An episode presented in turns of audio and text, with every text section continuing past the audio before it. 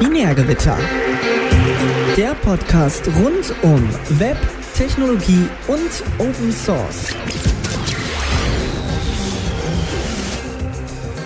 Hallo, herzlich willkommen zu Binärgewitter Talk, der West Coast Edition, Ausgabe 3. Äh, heute mal wieder mit Flighty. Hallo. Und mir, Marc. Äh, und mal wieder, weil wir die, Aufga äh, die Aufnahme schon mal gemacht haben und die halbe Folge schon mal aufgezeichnet haben und dann äh, leider der Technik erlegen sind. Stellt sich raus, wir können gar nicht so gut mit Technik. Jetzt. Ja, das ist leider ein bisschen peinlich. Äh, zudem ist auch peinlich, dass das ungefähr vor ungefähr drei Monaten war, ja. würde ich mal behaupten. So Pi mal Daumen. Also das heißt, ihr hattet jetzt eine bisschen längere Sommerpause. Wir wollen das jetzt nicht zur Gewohnheit werden lassen. Also ich, äh, ich hatte eine Ausrede, äh, ja. Ich hab, Dinge in der Zwischenzeit habe ich geheiratet, das braucht Zeit. Und äh, ich habe auch eine Ausrede. Ich musste auf die Hochzeit. Wir hatten beide Ausreden. Beide. Schuld wieder mal gekonnt von uns. Sehr gut. Ähm, ja, aber äh, wir haben wir es jetzt mal wieder geschafft und es wie wie es so braucht ist bei Binär Gewitter äh, West Coast Edition, machen wir weniger über Nachrichten, sondern äh, wir machen mehr über Themen. Und unser heutiges Thema ist die NAS Selbsthilfegruppe. Das ist korrekt. Was ist denn NAS? Das ist ein Rap-Musiker, von dem ich, äh, wie ich das in Erinnerung habe, ne? Das ist richtig, ja. Das ist, geht's darum heute? Auf jeden Fall. Sehr gut. Und äh, aber außer dem Rap-Musiker ist es auch der Network Attached Storage attached, ja. Network Attached Storage. Äh, bedeutet die kleinen, äh, die kleinen Kasten, die bei uns rumstehen und das Ganze irgendwie das, das Wohnzimmer heizen. Und äh, wo wir unsere Linux-ISOs und die Urlaubsbilder und äh, die, die Time Machine Backups und das ganze Geraffel einfach äh, drauf äh, ablegen und laufen lassen. Und äh, es soll einfach so ein bisschen, ich habe hab da eine schmerzliche Vergangenheit äh, in den letzten sechs Monaten, wo ich so ziemlich alles Mögliche durchprobiert habe. Und ich bin jetzt bei was gelandet, womit ich eigentlich recht zufrieden bin. Und dann haben wir uns jetzt gedacht, gerade weil Fly so auch am Überlegen ist, ob er sein, sein Nass vielleicht mal wiederbeleben soll, ähm, ich, haben wir gedacht, machen wir jetzt einfach mal eine Sendung drüber. Und ja, stimmt es? Ist dein, dein Nass ist tot. Ja, also mein Nass ist tot, beziehungsweise ich habe das jetzt so nach äh, bestimmt, weiß ich nicht, sieben, acht Jahren Gebrauch, habe ich es irgendwann beerdigt. Ähm, wie die meisten ja wissen, bin ich vor ein paar Monaten in die USA gezogen und äh, da musste quasi auch vieles äh, meiner, wie soll man sagen, vieles äh, meines Besitz, viel meines Besitzes in Deutschland äh, äh, drunter leiden. Unter anderem auch unter anderem auch mein Home-Server, den ich mir da gebaut hatte, weil ich habe es ehrlich gesagt nicht eingesehen, die alte Kiste dann noch irgendwie mitzuschleppen und in den USA nochmal aufzubauen und so weiter und so fort. Ganz, ganz ehrlich, Flighty's Home-Server, ich habe beim Umzug, glaube ich, damals geholfen, also nicht bei dem in die USA, sondern bei dem davor. Und ich habe halt gedacht, ach ja, hier ist so ein Tower, so ein MIDI-Tower, vielleicht sogar so ein äh, Big Tower, aber habe gedacht, ja, den nimmst du kurz hoch und ja, ich habe ganz schön geguckt, dein, dein altes, äh, dein alter Home-Server war ja schon äh, ich sag mal, etwas gewichtiger. Ja, also da waren ungefähr fünf Kilo Kupfer drin, bestimmt äh, in Form von Wasserkühlkörpern und in Form von Radiator, äh, von einem großen Radiator, der dann den Wärmetausch macht. Äh, da war dann irgendwie Wasser drin äh, als Kühlflüssigkeit. Da war eine Pumpe drin und irgendwie nochmal, weil ich irgendwie den ganz leise haben wollte, war da nochmal so diese Bitumenpappe drin, die man so hat, um so ein Case zu dämmen. Ja, der hat schon, also ich habe ihn, glaube ich, mal auf die Waage gestellt und das waren, glaube ich, so 35 Kilo ungefähr. Ja. Das erwartet man im Normalfall nicht, ja. Ja, und also wenn man auch, wenn man auch bedenkt, was die Kiste dann letzten Endes gemacht hat, also da ist mir irgendwie zwischendurch sind wir dann mal ein paar RAM-Riegel kaputt gegangen und ich hatte zum Schluss waren da nur irgendwie zwei Gigabyte RAM drin und ein uralter Dual-Core Athlon-Prozessor und die Kiste hat eigentlich hauptsächlich Speicher bereitgestellt und war furchtbar zu warten, weil durch mein Wasserkühl-Setup ich dann irgendwie öfters mal das Wasser ablassen musste, um an die Hardware ranzukommen und solche Geschichten. Und das ist einfach, war auch zeitlich nicht mehr tragbar. Ja, Wasser ablassen, das ist so, das ist ein Hobby, das kann man von, äh, ich sag mal, 15 bis 20 ist Wasser ablassen ein grandioses Hobby. Danach geht einem irgendwann die Zeit flöten, um um die quasi die, äh, dass es sich nicht mehr so wirklich lohnt, glaube ich. Ja, ist es auch. Also ich meine, das war lange Zeit für mich so eine Hürde. Es gibt ja da auch diese sogenannte Sunk Cost Fallacy, äh, wo man dann sagt, ja, ich habe da so viel Geld reingesteckt, ich kann doch das jetzt nicht einfach äh, loswerden. Mhm. Ähm, aber letzten Endes ist es halt so, wenn ich dann überlege, wie viel Zeit da auf der Strecke blieb, äh, dadurch, dass ich die Kiste dann wieder irgendwann mal zum Laufen bringen wollte, da, weil das war dann halt auch nur so ein wirklich ein umgebauter Desktop-Computer, da war noch irgendwie ein Arch Linux drauf und äh, das ging dann halt quasi bei jedem Upgrade kaputt. Und dann musste ich wieder von Hand. Also ich meine, war zum Teil auch meine Schuld, weil ich musste, ich habe dann halt irgendwie vielleicht so alle zwei Jahre oder alle einmal im Jahr oder so mal mein Linux abgedatet. Und danach war dann irgendwie so große Umstellung von äh, Sys5 Init auf Systemd und dann plötzlich hat die Kiste nicht mehr gebootet oder hat's RAID nicht mehr gefunden oder ich musste meinen RAID rebuilden oder sonstige Sachen, wenn ich dann überlege, äh, wie viel Zeit mich das Ganze kostet und was ich in der Zeit irgendwie anderes Tolles machen könnte, wo ich vielleicht mehr Spaß dran hätte, dann ja. Ja, das ist genau. und so. Also deswegen äh, habe ich die ganze Kiste jetzt abgeschafft. Ich habe die Platten äh, hier noch irgendwie rumliegen, weil das war ja irgendwie so ein Standard Linux Software RAID. Die könnte ich dann zur Not mal wieder irgendwo einbauen, um die Daten runterzukriegen, sollte ich das haben wollen. Die Überlegung wäre dann allerdings jetzt auch irgendwie was wartungsfreundlicheres, was vielleicht weniger Platz wegnimmt, was portabler ist, äh, anzuschaffen einfach um, keine Ahnung, meine Backups drauf zu speichern, meine ganzen Bilder, also ich fotografiere in letzter Zeit relativ viel, auch in, im RAW-Format, was dann auch entsprechend Speicherplatz kostet. Ähm, meine Frau hat äh, bis vor kurzem äh, auch äh, YouTube-Videos äh, produziert, äh, ist mittlerweile, seit sie einen neuen Job hat, so ein bisschen ähm, wieder eingeschlafen, aber äh, allein für die, für das Archiv, für Videos und solche Geschichten wäre es halt ganz cool, irgendwie einen Speicher zu haben, um da einfach Dinge drauf zu werfen. Und SSDs sind recht und schön, die man so in seinen Laptops hat aber die sind dann halt doch recht begrenzt, was der Speicherplatz angeht, recht teuer und in vielen Fällen auch nicht zentral genug, gerade wenn man jetzt irgendwie viel, bestimmte Dateien zwischen mehreren Rechnern im gleichen Netzwerk teilen will und so weiter, ist es halt irgendwie eher unpraktikabel. Ähm, also darum äh, können wir jetzt ja die Sendung einfach mal benutzen, damit mich der Markt mal berät, was er denn so gekauft hat. Mhm. Oder sag mal mal, du kannst mal deine Leidensgeschichte erzählen, ähm, mit was du dich jetzt die letzten Monate rumgeschlagen hast. Ist vielleicht auch ganz interessant zu hören, ja, was denn glaub, nicht funktioniert hat. So.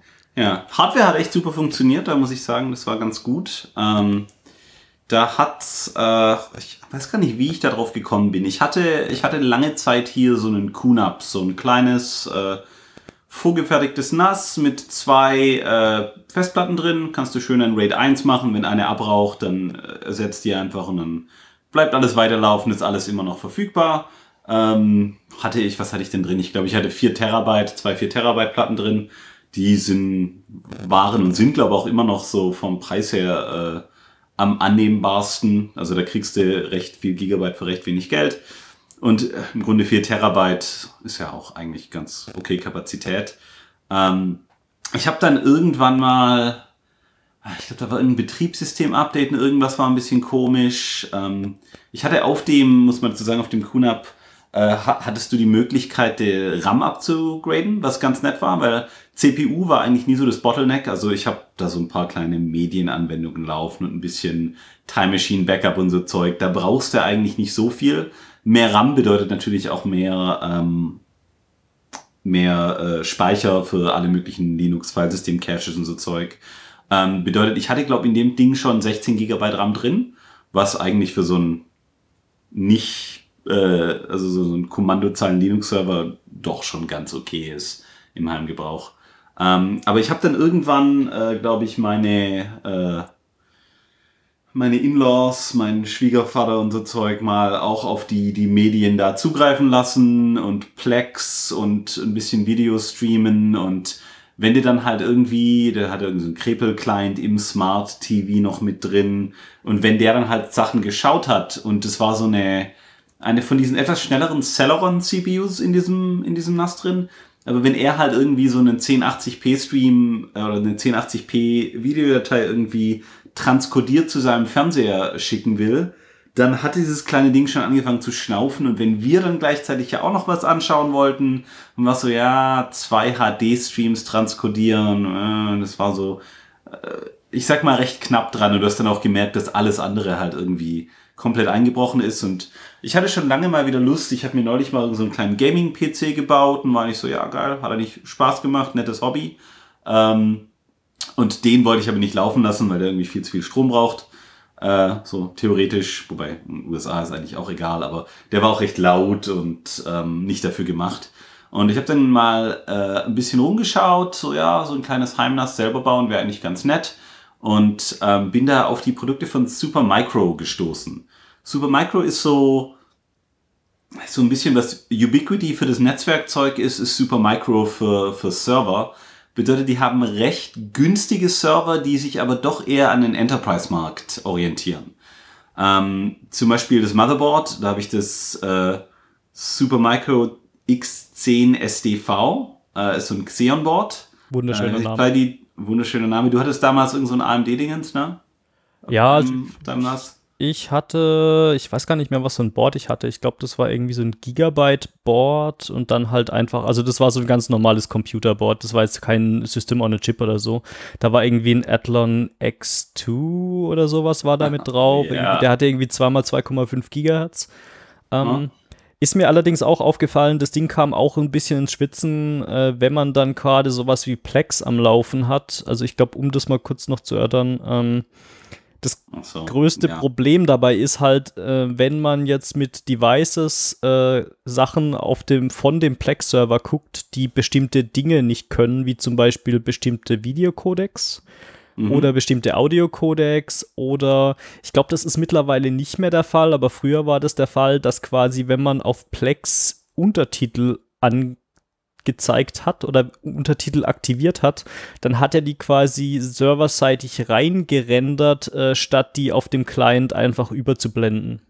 Ja, ich glaube, die Clients haben sich auch ziemlich weiterentwickelt. Also das ist wahrscheinlich jetzt auch besser als vor irgendwie einem Jahr oder zwei. Ja, also ich erinnere mich, äh, ich erinnere mich dran, dass so als ich, äh, kurz bevor ich irgendwie hergezogen bin, ähm, als ich das letzte Mal Plex benutzt habe, ähm, war, gab es ein iOS-Update, wo dann quasi äh, die Untertitel schon besser auf dem Gerät quasi mit reinge angezeigt werden konnten, ohne dass es der Server reinrendern musste. Ähm, ja, und ähm, ich vermute, das wird, äh, wird dann wahrscheinlich für solche Geschichten wie irgendwie Android oder wie, was weiß ich, äh, Amazon Fire TV, was ja letzten Endes auch ein Android ist, oder ein Apple TV, äh, wurden da wahrscheinlich auch Updates mittlerweile geschippt, dass Ja. das dann quasi clientseitig geht. Genau, es ist halt die ganzen, was ich gesagt habe, Smart-Fernseher oder so, bis du da mal ein Update kriegst. Das sind teils so, ähm, Plex macht es ja auch über HTML5 recht anständig, aber teils sind dann nur neu verpackte Webseiten in diesen Smart-Dingern und es ist ganz gut, wenn man da noch ein bisschen CPU über hat. Ja.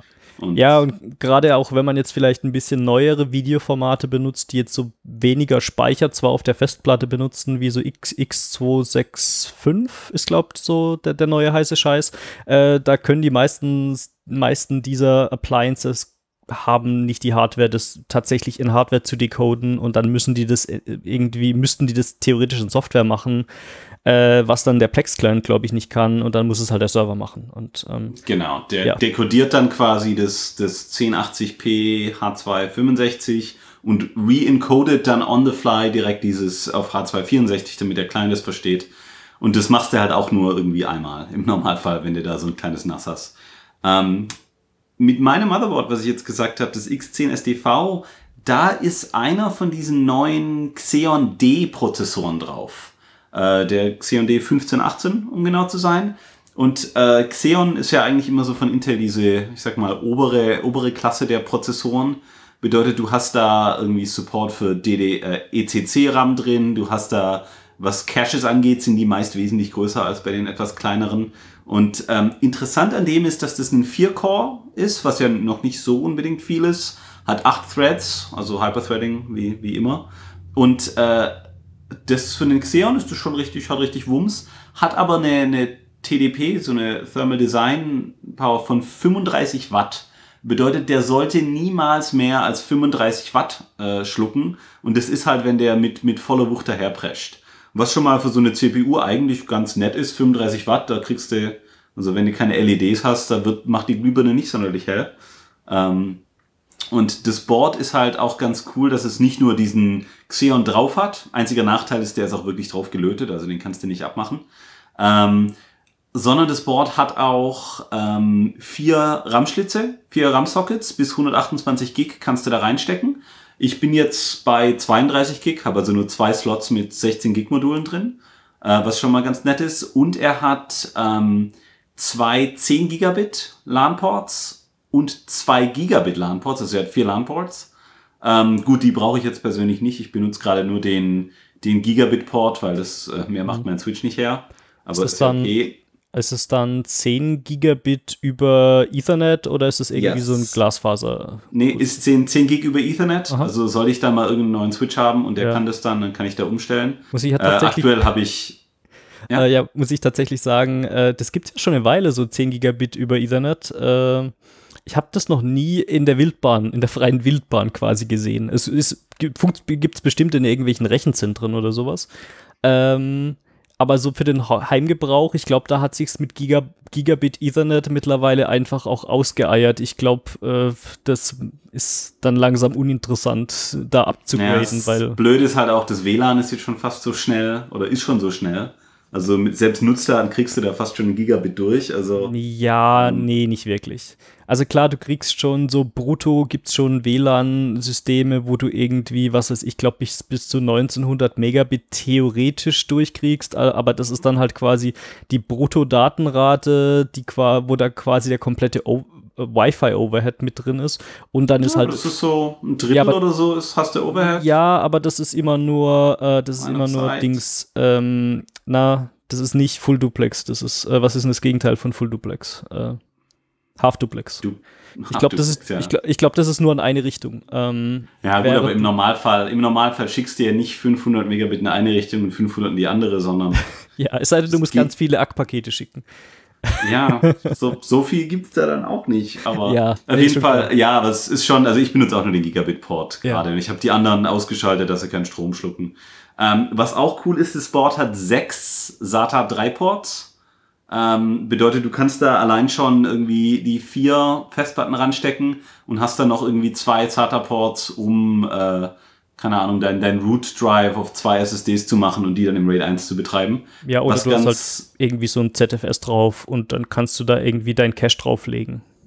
Genau, richtig. Und ähm, dann hat er noch das ganze andere Geraffel irgendwie er hat einen Super DOM, nennen sie es, DOM, Disk on Memory, keine Ahnung. Ist so ein kleiner Nupsi, da kannst du auch nochmal Flash reinstecken und das ist dann Massenspeicher. Und er hat USB 3.0 Ports und 2.0 Ports und was ich eigentlich das Coolste finde, Mini-IT-Export, er hat einen, äh, er hat einen, äh, wie heißt denn auf Deutsch, keine Ahnung, einen UB, einen Out-of-Band-Management. Ähm, bedeutet, du kannst da, hast du so ein kleines Dingens, ähm, das IPMI spricht, dieses Protokoll, ähm, und kannst quasi das Dingens steckst du ein, also das hat nochmal einen extra Netzwerkanschluss. Und sobald es Strom hat, fährt da so ein kleiner Computer drin hoch und äh, du kannst dann auf die Webseite von diesem kleinen Computer gehen quasi und kannst dann Power Resets machen. Du kannst eine virtuelle Konsole äh, dir hochholen, über HTML5 sogar was ganz nett ist. Bedeutet, du kannst dann äh, einen Linux installieren, ohne einen Monitor angeschlossen zu haben, weil du halt die normale Konsole über übers Netz dir quasi äh, reinziehen kannst. Und ähm, das ist schon, also das hat man im, im, im Rechenzentrum ist das recht normal, dass du so ein IPMI Out-of-Band-Management-Unit hast, weil will ja keiner den ganzen Tag durchs Zentrum laufen, um so Sachen irgendwie an- und auszuschalten. Ähm, aber das bietet der halt. Ja, also das hatte ich, glaube ich, schon mittlerweile wahrscheinlich vor zehn Jahren, als ich noch irgendwie als Fachinformatiker in der Ausbildung war, hatten wir schon so Dinger, wo man dann irgendwie auf so eine schreckliche Webseite mit irgendwelchen Java-Applets hatte, wo man dann quasi ISO-Images über den Browser mounten konnte und so Späße. Ähm, fand ich damals total toll, war super die Magie, äh, dass es überhaupt funktioniert und ich glaube mittlerweile wird es wahrscheinlich noch besser funktionieren, nehme ich mal an. Ja, HTML5, also die hatten auch Java davor und wenn du, leider muss man dazu sagen, wenn du äh, ISO-Dateien übers Netz mounten willst, brauchst du immer noch dieses Java-Geraffel. von all dem, was ich gesehen habe. Oder du kannst, glaube auch über die Webseite das machen, wenn du ihm ein ganz komisches Protokoll, entweder will SMB oder NFS, weiß gar nicht. Aber auf jeden Fall recht freaky, kannst du ihn auch was remote mounten lassen. Aber da musst du dann irgendwie einen Server laufen haben, der das macht und nicht nur einen Browser. Ähm, aber auf jeden Fall bietet das äh, Motherboard das an, was schon mal ganz cool ist. Ähm, der Xeon, das Coole ist auch, da der nur 35 Watt hat, äh, gibt es Versionen, die, wo das Ding komplett passiv gekühlt ist. Ähm, ich habe jetzt einen kleinen Lüfter drauf gemacht, weil äh, ich habe es irgendwo in, in so einem Ikea-Schrankdingens mit zu einer Tür laufen und hinten einfach ein Loch reingefräst und ein, äh, einen, einen sehr, sehr großen 12 Zentimeter USB-Lüfter oder so drin, der langsam dreht. Also du hast jetzt Ähm, den Lüfter im Schrank oder im Case? Ich habe im sowohl als auch. Also das Case Okay. lüftet sich selber durch und dann das, weil er halt, wie gesagt, die Türe ist zu, das Ding siehst du nicht und hörst du nicht wirklich. Ähm, aber das überhitzt halt äh, blöderweise, wenn du da äh, keine Luft reinlässt. Bedeutet, ich habe dann eine von diesen IKEA-Schrankwänden hinten einfach äh, kreisrund ausgefräst in der Größe von diesem USB-Lüfter. USB steckt am, äh, am Rechner dran und äh, bedeutet, wenn der Rechner angeht, dann springt auch der Lüfter hinten an und dann äh, pustet er einfach da die heiße Luft hinten raus und der saugt sich dann irgendwo von, von vorne den Staub und die kältere Luft an. Also das funktioniert recht gut, muss ich sagen. Ähm, Temperaturen sind alle, alle im grünen Bereich im Normalfall und äh, hat, hat ordentlich Power, dieses Board und auch noch viel, viel Platz nach oben, um da noch mehr RAM reinzustecken, wenn mir mal langweilig wird. Ähm, so, das ist das, das ist das Board. Benutzt du da und- irgendwie was Spezielles, um das Ganze zu monitoren oder wolltest du das noch an ansprechen später? Oder? Äh, das Monitoring, also dieses IPMI kann schon so ein bisschen Monitoring, also der liest die Temperaturenzeug aus. Also wenn es ums rein informatives Monitoring geht, mache ich da nichts Spezielles. Ähm, ich benutze dann, äh, ich habe das Ganze noch an so einem, ähm, an so einer UPS hängen, so einer unabhängigen Stromversorgung, die per USB an das Ding angeschlossen ist. Äh, da siehst du, da kannst du dann noch ein bisschen den Strom zum Beispiel, was ganz cooles, ablesen. Also ich weiß genau, wie viel Watt mein Rechner verbraucht. Und je nachdem, was für eine, was für eine NAS-Software du da drauf spielst oder welche Linux- Linux-Pakete du einrichtest, kannst du da auch dann äh, einen Alarm drauf triggern. Aktuell habe ich äh, gar nichts in der Richtung. Ähm, also es könnte natürlich sein, dass dieses USB-Ding hinten ausfällt. Äh, aber der Xeon hat einen, der taktet sich runter, wenn er zu heiß wird und wenn es viel zu heiß wird, dann geht er halt aus. Ähm, also ich vertraue da drauf. Ich mache vielleicht, wenn ich mal ein Wochenende Zeit habe, hole ich mir mal so ein, keine Ahnung, Grafana oder was auch immer die coolen Kids heutzutage verwenden, um da mal ein bisschen Temperaturenzeug zu grafen und zu bisschen, bisschen mehr drauf zu achten. Aber ganz ehrlich, gerade das Ding schaltet sich selber aus, wenn es zu heiß wird. Also Grafana ist übrigens cool. Kann man, kann man machen. kann man machen, Mhm. kann man machen. Muss ich mal schauen. Hab ja genügend äh, RAM und äh, CPU, um sowas laufen zu lassen. Genau. Ähm, das Ganze, also das war das Board. Äh, ich habe das Ganze dann in ein Chassis gesteckt. Das Chassis, also das Board, muss ich sagen, super cool. Kann ich nur empfehlen. Ist vom, weiß gar nicht, was es kostet, äh, aber ist nicht, ist relativ okay preislich. Ähm, weiß nicht, Freddy, wenn du, wenn du gerade eine Hand frei hast, dann kannst du ja mal nachschauen, was, was dieses Board kostet. Man muss irgendwo auf Amazon holen oder so. Ähm, ich habe dann auch noch das Ganze in ein von Supermicro hergestellten Tower gesteckt. Das Supermicro, ganz scheiß Name irgendwie, Super Chassis 721TQ 250B. Ähm, der äh, ist ganz nett, ist so ein Mini-Tower. Ähm, bedeutet, der ist irgendwie so 9, 10 Zoll hoch, also 30 Zentimeter oder sowas in der Art. Ähm, und hat Einschiebe für vier 3,5 Zoll Platten. Hot Swap, also die kannst du im laufenden Betrieb rein und raus machen, alles ohne Schraubenzieher und Zeug. Und äh, hat Platz für zwei interne 2,5 Zoll SATA Platten. Ähm, hat auch Platz für einen Expansion Slot. Äh, das habe ich jetzt zum Beispiel benutzt, um da so eine, eine RAID-Karte reinzumachen. Ich habe da ein bisschen mit ähm, FreeBSD in der VM und dieser VM dann die RAID-Karte durchleiten, um da ZFS zu machen. Da ein bisschen mitgespielt. Eigentlich brauche ich die RAID-Karte jetzt nicht mehr, aber naja, was soll's. Ja. Ist schon drin. Ähm, kann man Ja. mal machen. Der Also- Tower ist ganz nett, aber nichts Besonderes, Mhm. würde ich sagen. In Sachen Preis habe ich gerade mal nachgeguckt. Ähm, ich glaube, das ist jetzt momentan deutlich mehr, als ich in Erinnerung hatte. Ähm, Hm.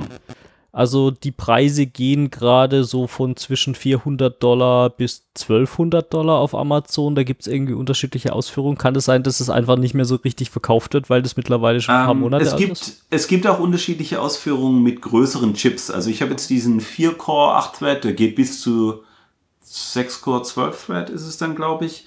Aber ja, nee, ich glaube 450 Dollar sehe ich gerade so. Das ist, glaube das, was ich so äh, grob gezahlt habe. Und es ist nicht mal mehr so schlimm, weil die CPU ist mit drauf. Du hast dieses ganze IPMI-Geraffel. Also das Einzige, was du halt noch brauchst, ist der RAM mit draufstecken. Grafikkarte ist eine drauf. Also keine, die du wirklich benutzen willst, aber so Textausgabe kann er schon machen. Naja, wenn er nicht mehr Ähm, bootet, kannst du einen Monitor anschließen. Was anderes macht das Richtig. Ding ja auch nicht. Eben, genau. Also das ist auch so eine, keine Ahnung, ein 4 Megabyte RAM, die Grafikkarte oder so. Ähm, genau, und 450 Dollar ist jetzt schon eine ganze Menge Geld, aber dafür, dass da schon ein recht dicker Xeon-Prozessor mit drauf ist und dieses ganze andere Geraffel mit sechs SATA-Ports und äh, Expansion und Multi-Gigabit nix. Also du kriegst schon einiges für dein Geld. Das ist ganz okay. Ähm, fand ich zumindest. Keine Ahnung. Ist halt auch ein Hobby. Ähm, Genau, das habe ich dann in dieses Ge Gehäuse eingebaut. Da gab es auch so einen, äh, ich glaube, haben wir das verlinkt?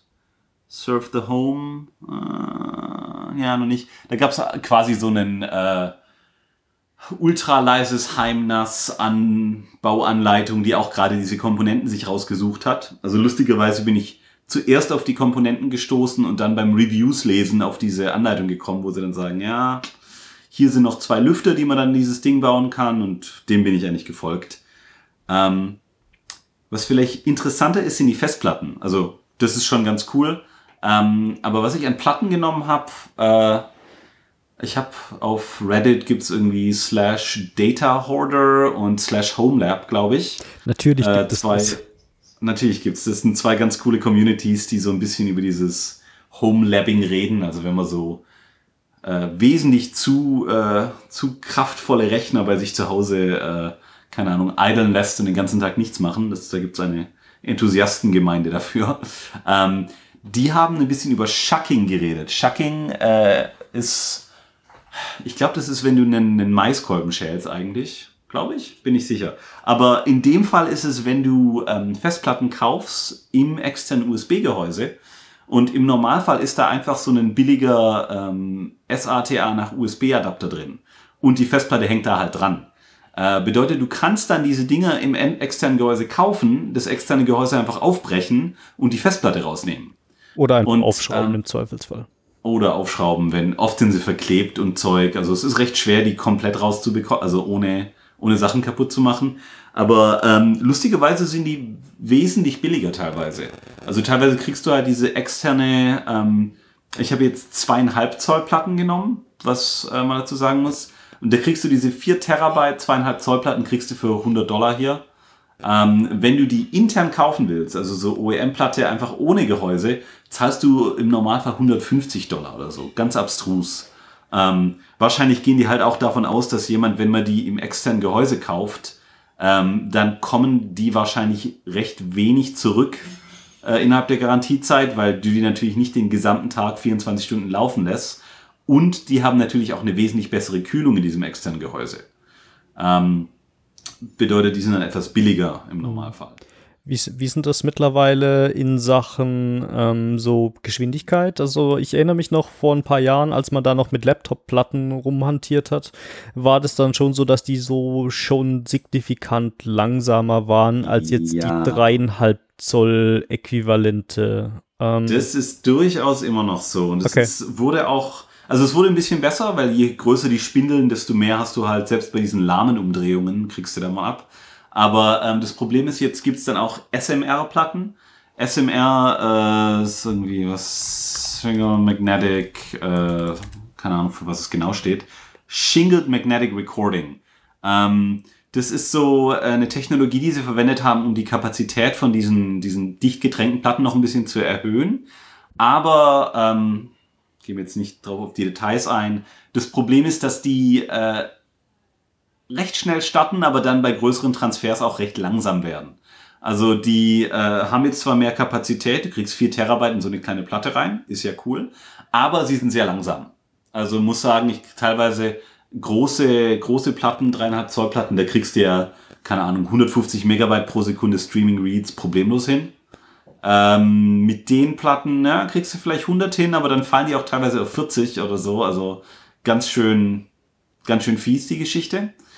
Und ähm, mir war es das aber wert, gerade weil ich es halt im Schrank laufen habe. Und diese Platten, wenn du so eine große Platte laufen lässt, selbst im Idlen kann die teilweise 3, 4 Watt brauchen. Und wenn die richtig läuft, braucht die halt 8, 9, 10 Watt oder so. Ähm, also legt mich nicht auf die Nummern fest, aber äh, so eine zweieinhalb Zoll Platte braucht halt irgendwie ein Fünftel oder ein Viertel davon. Also meine vier zweieinhalb Zoll Platten, die ich da drin habe, vier mal vier Terabyte, 16 Terabyte, braucht grob so viel Strom wie eine normale 4 Terabyte dreieinhalb Zoll Platte. Und ähm, gerade wenn du sie nur wie ich für so ähm, Backups von irgendwie meinen Laptops und Medienlagerung, also im Normalfall macht die Platte ja nichts, ähm, dann ist das eine ganz gute Sache, weil dann sind die Platten, schlucken keinen Strom, bleiben schön kalt und äh, die Daten sind ja immer noch drauf. Ähm, was ich deswegen gemacht habe, weil ich, äh, wenn ich dann doch mal dieses Zeug hin und her kopiere, hätte ich gerne, dass das dann ein bisschen schneller ist, habe ich mir noch so ein paar gebrauchte Enterprise SSDs gekauft. Ähm, also die Enterprise ist halt, kannst du irgendwie 9 Petabyte draufschreiben, bevor sie kaputt gehen und sind auch im Normalfall ein bisschen, bisschen schneller. Ähm, da haben wir auch einen Link nachher, äh, ganz cooles, ganz cooler Artikel, dass du die Dinge kannst du gebraucht kaufen und teilweise haben sie irgendwie zwei Terabyte wurde da drauf geschrieben, also grob fast gar nichts. Und die hingen halt in irgendeinem Server rum für zwei, zwei Jahre und haben nie irgendwas gemacht. Und ähm, die habe ich als Cache. Und äh, je nachdem, welche, welches Dateisystem und Zeug ich dann äh, gebraucht hatte, ähm, habe ich die quasi benutzt, um diese zweieinhalb Zoll Platten schneller zu machen. Ähm, und weiß nicht, da können wir vielleicht ja, genau. Vielleicht wie, noch ein bisschen dann drüber Wie hast du denn deine Platten schneller gemacht? Das ist jetzt so vielleicht so die inter interessante äh, Überleitung zu dem Thema. Mhm. Ähm, Genau. Weil so hardwaremäßig, ich glaube, sind wir soweit durch, oder? Ich meine, letzten Endes, okay, du hast, eine, du hast ein Board, das mittlerweile schon irgendwie Grafikkarte und Prozessor mit draufgelötet, du hast Arbeitsspeicher und dann brauchst du noch ein bisschen was, um Daten drauf zu speichern. Äh, Im Genau. Zweifelsfall könntest du das dann, keine Ahnung, in, in eine Pizzabox oder in einen Amazon-Karton reinkleben, wenn dir, wenn der lustig ist, äh, wenn du lustig bist äh, und ja. Ähm, Genau. Aber dann wäre das immer noch langsam. Und äh, stellt sich raus, Starkstrom macht die Platten nicht schneller. Deswegen gar nicht erst versuchen. Ja, Ähm, ja. Aber ähm, was ja im Normalfall langsam an den Platten ist, äh, also gerade mit so Mediendateien, wenn du irgendwie oder Linux-ISO-Dateien, ähm, die lädst du runter und das Runterladen, da kriegen die halt mal, ähm, je nachdem, was dein Internetanbieter macht. Also bei mir kann das gern sein, dass die mal mit 200, 250 Megabit da runterkommen. Ähm, das kann auch sein, dass ich die irgendwie von, keine Ahnung, meinem Laptop rüberziehe, übers LAN, kurz rüber ein Backup machen zum Beispiel. Und das ist so eines der Dinge, da willst du das nicht langsam haben. Bedeutet dieses Schreiben, dieses streamende Schreiben, oft synchrone Writes, wo du dann irgendwie einen F-Sync dazwischen machst, jeweils noch. Äh, also viele Netzwerkdateisysteme machen sowas gerne. Ähm, das hättest du dann gerne nicht auf diesen Platten, weil die sehr langsam sind, sondern du hättest es gerne irgendwie auf diese SSDs. Und ähm, was das Lesen angeht, ähm, es gibt recht oft so Sachen, wenn du, keine Ahnung, sagen wir mal, du ähm, hast natürlich iTunes und du hast dann ein Abo für irgendwelche TV-Serien und diese TV-Serien kommen dann halt, äh, werden da runtergeladen, recht große Mediendateien und du liest die oder du, also du schreibst die und wahrscheinlich keinen Tag später liest du die Dinger wieder komplett gestreamt an. Ähm, und Streaming-Reads sind gar nicht so schlimm von diesen Platten. Also mehr brauchst du ja nicht als irgendwie ein, zwei MB pro Sekunde. Aber ich hätte es trotzdem gerne ein bisschen schneller, dass der dann nicht, dass der sich nicht los tot liest. Ähm, Gerade wenn der re-encoden muss, also wenn Plex irgendwas machen muss, dann liest der vielleicht nicht nur ein, zwei MB pro Sekunde, sondern will auch vielleicht ein bisschen mehr haben, um einen Buffer zu füllen oder so. Und ähm, da gibt es verschiedene Möglichkeiten. Die erste, die ich versucht habe, war ähm, Unrate. Oder nee, ich habe gelogen. Die erste war, war Snaprate.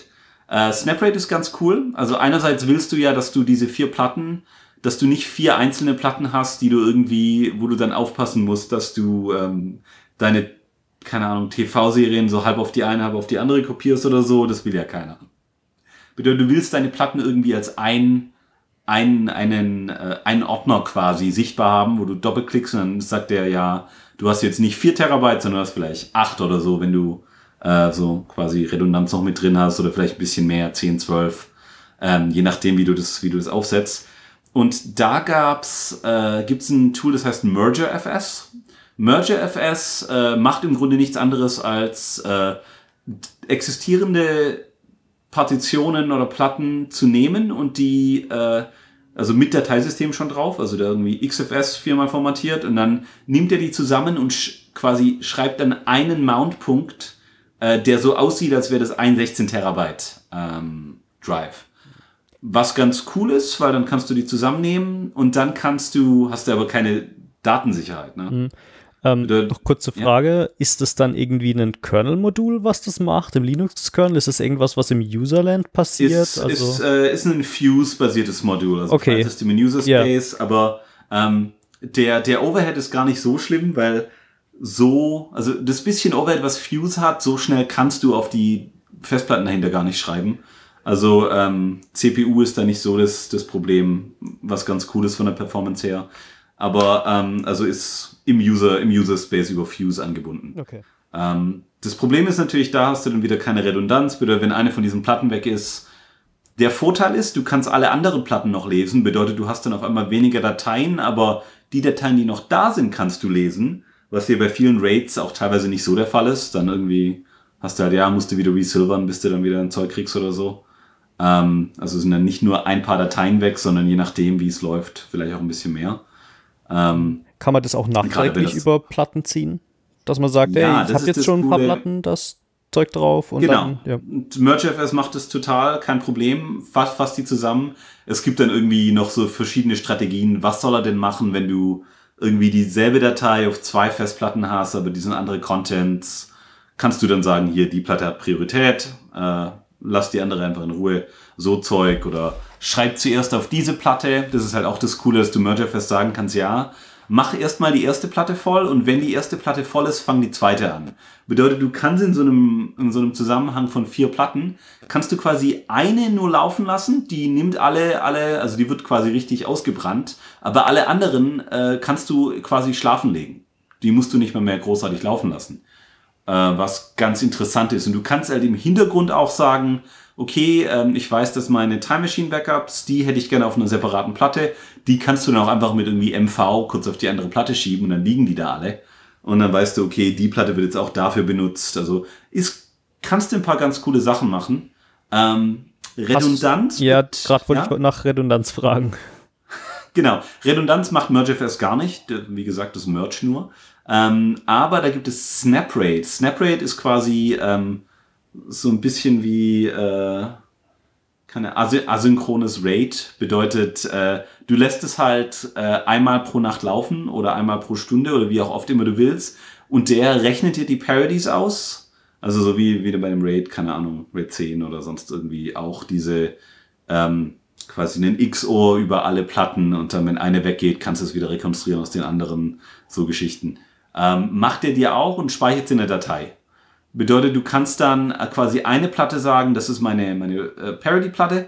Da äh, mache ich die ganzen XORs, schreibe ich da drauf. Und ähm, wenn mir dann die Platte abraucht, ist es ja egal, dann kann ich die Parody einfach neu berechnen. Wenn eine der anderen Platten abraucht, dann kannst du sagen, hier ist SnapRate, äh, hier ist die Parody, hier sind die anderen drei Platten, rekon rekonstruier doch mal, was auf dieser Platte war. Ähm, eigentlich ganz cool für so Mediendateien, weil ganz ehrlich, ob dir jetzt irgendwie die Linux-ISO der letzten 24 Stunden, ob die weg sind, das ist eigentlich recht egal. Aber so ähm, über Nacht kann der quasi dann sagen, okay, jetzt hast du Redundanz auf all dein Zeug, äh, bis auf das Allerneueste, das musst du halt, da musst du halt mit leben. Ähm, ist ganz cool. Ähm, ich habe es am Anfang genutzt, aber irgendwann äh, hatte ich auch so, ja, ich müsste halt ähm, diesen, dieses Snaprate äh, so triggern, dass ich recht sicher bin, dass wenn mir eine Platte abraucht, dass ich das auch bemerke, was nicht unbedingt der Fall ist. Vielleicht ist es irgendwie, keine Ahnung, Wochenende, ich schaue abends Netflix, ich stream gar nichts von diesem Ding und seit zwei Tagen ist da alles kaputt und ich habe nichts mitbekommen. Bedeutet, du musst dir halt deine ganzen Skripte selber aufsetzen, du musst deine Mail-Benachrichtigungen Zeug alles selber machen. Und sobald eine Platte weg ist, ist dein, dein RAID halt komplett degradiert. Also der kann das nicht transparent irgendwie auffangen und weiter serven, sondern du musst dann halt dein, deinen eigenen Bash-Krepel machen, um das da wieder ähm, zu restaurieren. Ja, und, ähm, ansonsten äh, die nächste Frage von mir wäre jetzt, okay, wie würde das denn aussehen, wenn du da jetzt quasi Sachen wiederherstellen willst? Gibt es dann da irgendwelche Command-Line-Tools, denen du sagst, hey, die Platten liegen da und da, äh, mach mal dein Ding? Mhm. Oder? Genau, also das ist dieses Snap-Rate, das ähm, kannst du entweder im, äh, also im Update-Modus betreiben, wo dann einfach die Paritäten neu berechnet, oder du kannst dann halt hier Snap-Rate Recover, äh, irgendwie, hier ist deine Paritäten, hier ist Partition 1, 2 und äh, bitte recover die fehlenden Dateien auf meine neue Platte Nummer 3. Oder ich glaube, du kannst es auch auf bestehende Platten recovern, weil das ja alles ähm, quasi nur in Anführungszeichen Dateisystem, also das ist ja, da ist keine große Magie dahinter, das sind alles nur Dateien, also du kannst es auf eine externe USB-Platte recovern, wenn du willst. Ähm, was ganz cool ist im Gegensatz zu so, oh, einen RAID Resilvern, wo du halt, ja, du musst es halt auch dann in diesem Verband mitlaufen lassen und äh, das ist alles irgendwie ein bisschen Hokuspokus. Äh, und dieses Snaprate ist halt echt basiert auf Dateien. Bedeutet, du kannst Dateien, wo auch immer du Dateien draufschreiben willst, wenn du, wenn du lustig bist, kannst du dies, äh, das auch auf einen äh, irgendwie remote gemounteten FTP oder so recovern. Das geht alles. Ähm, ist also schon ganz cool.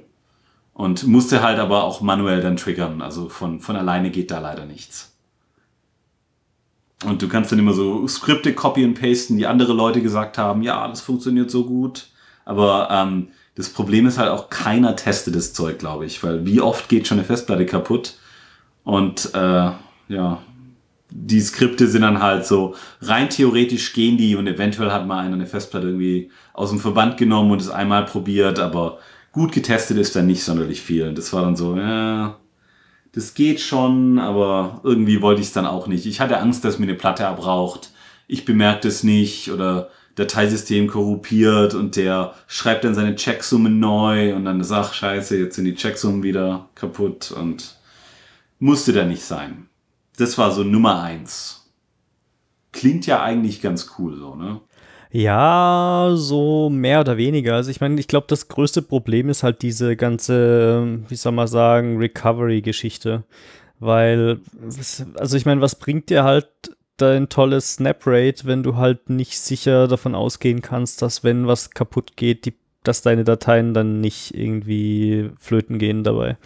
Also ich meine, ja. es ist ja theoretisch schon mal ganz nett, weil, okay, der geht eine Platte flöten, dann sind halt die Daten weg, die, die auf einer Platte sind, äh, aber sag mal mal so, der Rest deines Snap-Rate-Verbandes oder wie auch immer man das nennen will, ähm, der Rest ist halt dann noch da und du kannst mit den Dateien immer noch machen, was du willst. Das ist jetzt nicht so, wie wenn dir irgendwie, keine Ahnung, sag mal mal, du fährst ein RAID 0 über drei Platten und dann raucht dir eine Platte davon ab und dann sind quasi die Daten auf allen anderen Platten genauso wertlos, weil halt die Paritätsdaten der, äh, der einen Platte fehlen.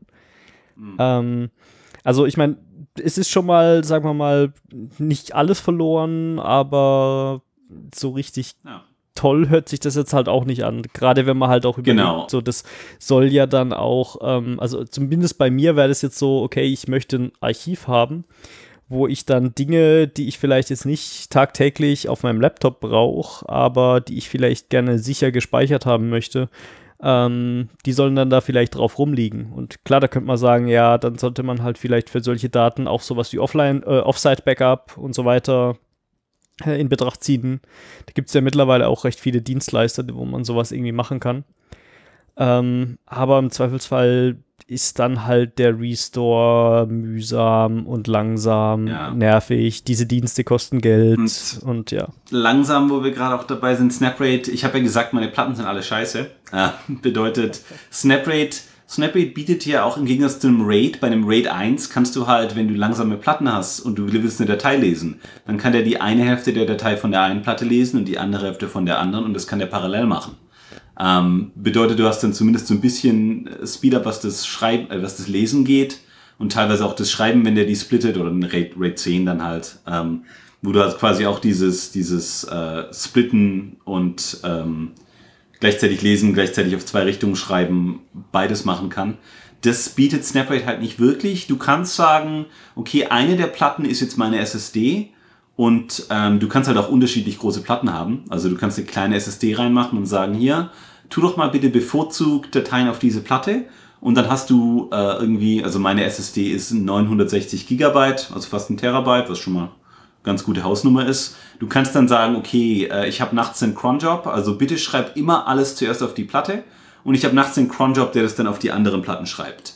Bedeutet, du kannst einen Tag über irgendwie so ein halbes, halbes Terabyte irgendwie auf die Platte schreiben. Wird super schnell sein, weil es direkt auf die SSD geht und dann schiebst du das nachts über auf den Long-Term Storage. Also das geht schon, aber du hast keinerlei Lese-Caching.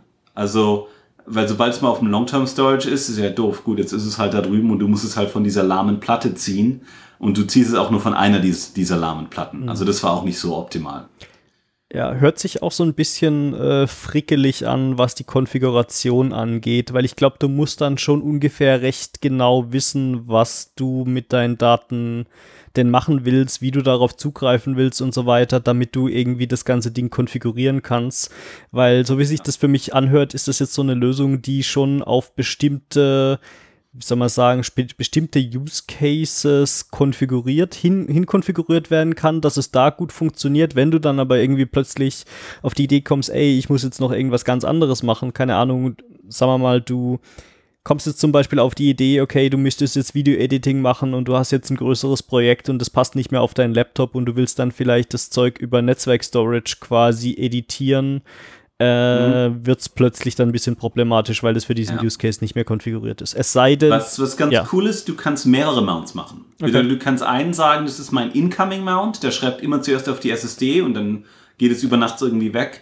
Und es gibt den, äh, keine Ahnung, den anderen Mount, wo du sagst, okay, hier äh, splittet er das direkt auf mein Backend-Zeug. Das kann lahm sein, das irgendwie, äh, keine Ahnung, was. Also du kannst halt verschiedene Strategien auch einfach zwei, dreimal dieses Ding mounten und das dann zwei, drei Folders, da ist überall dasselbe drin, aber äh, je nachdem, wie du draufschreibst, verteilt er das halt anders. Also das ist schon ganz cool eigentlich, aber äh, willst es muss auch nicht sein. Also ich finde, es gibt andere Lösungen, die vielleicht ein bisschen besser laufen. Ähm, vielleicht zu den anderen Lösungen, weil ich glaube, also das haben wir jetzt ganz gut erklärt. So. Ähm, du hast es ganz gut erklärt. Ich habe doch keine Ahnung.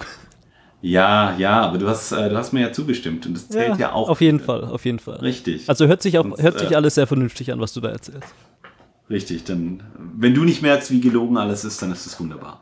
Ähm, das nächste, was ich versucht habe, war Xef, Xef, Kef, keine Ahnung, CEPH. Äh, dieses, äh, prinzipiell ist es so ein verteiltes Dateisystem, das du über Server hinweg machen kannst aber es, du kannst natürlich auch mit ein bisschen Konfiguration das Ganze auf einem Server aufsetzen. Und Xef bietet nativ die Möglichkeit an, SSD-Platten als Caches einzubauen, deine Metadaten auf der SSD zu haben und deine echten Daten auf der anderen. Es bietet die Möglichkeit an, dass du ähm, da Platten oder Volumes, wie auch immer, äh, im laufenden Betrieb dazu nimmst und wegnimmst. Also das bietet er theoretisch alles an. Ähm, und es ist Overhead, klar, weil das ja eigentlich ein Netzwerkdateisystem ist, bedeutet es wahrscheinlich auch ein bisschen, bisschen komisches Locking dabei und ähm, theoretisch ist es vielleicht ein bisschen langsamer. Der Vorteil wäre halt, es wäre super flexibel. Du kannst da unterschiedliche Platten, also wenn du eine von deinen 4 Terabyte Platten auf 8 Terabyte upgraden willst, macht er das problemlos und verteilt es dann irgendwie anders und kriegt das irgendwie hin. Ähm, aber muss ich sagen, ganz ehrlich, ich war zu doof. Ich habe es nicht hinbekommen, dieses Ding zu konfigurieren. Die sind irgendwie vor keine Ahnung, einem Jahr oder einem halben Jahr auf einen LevelDB oder RocksDB basiertes Backend, glaube ich, gegangen. Und dieses neue Backend kann fast alle Features, aber nicht alle, alle Features, ist aber wesentlich schneller und Dokumentation ist nicht so grandios. Also gerade wenn so ein Single-Node-Setup, das macht halt keiner im Normalfall. Und das ist auch nicht so, also die, das äh, kommerzielle Backing dahinter testet diese Single-Node-Setups nicht wirklich besonders gut.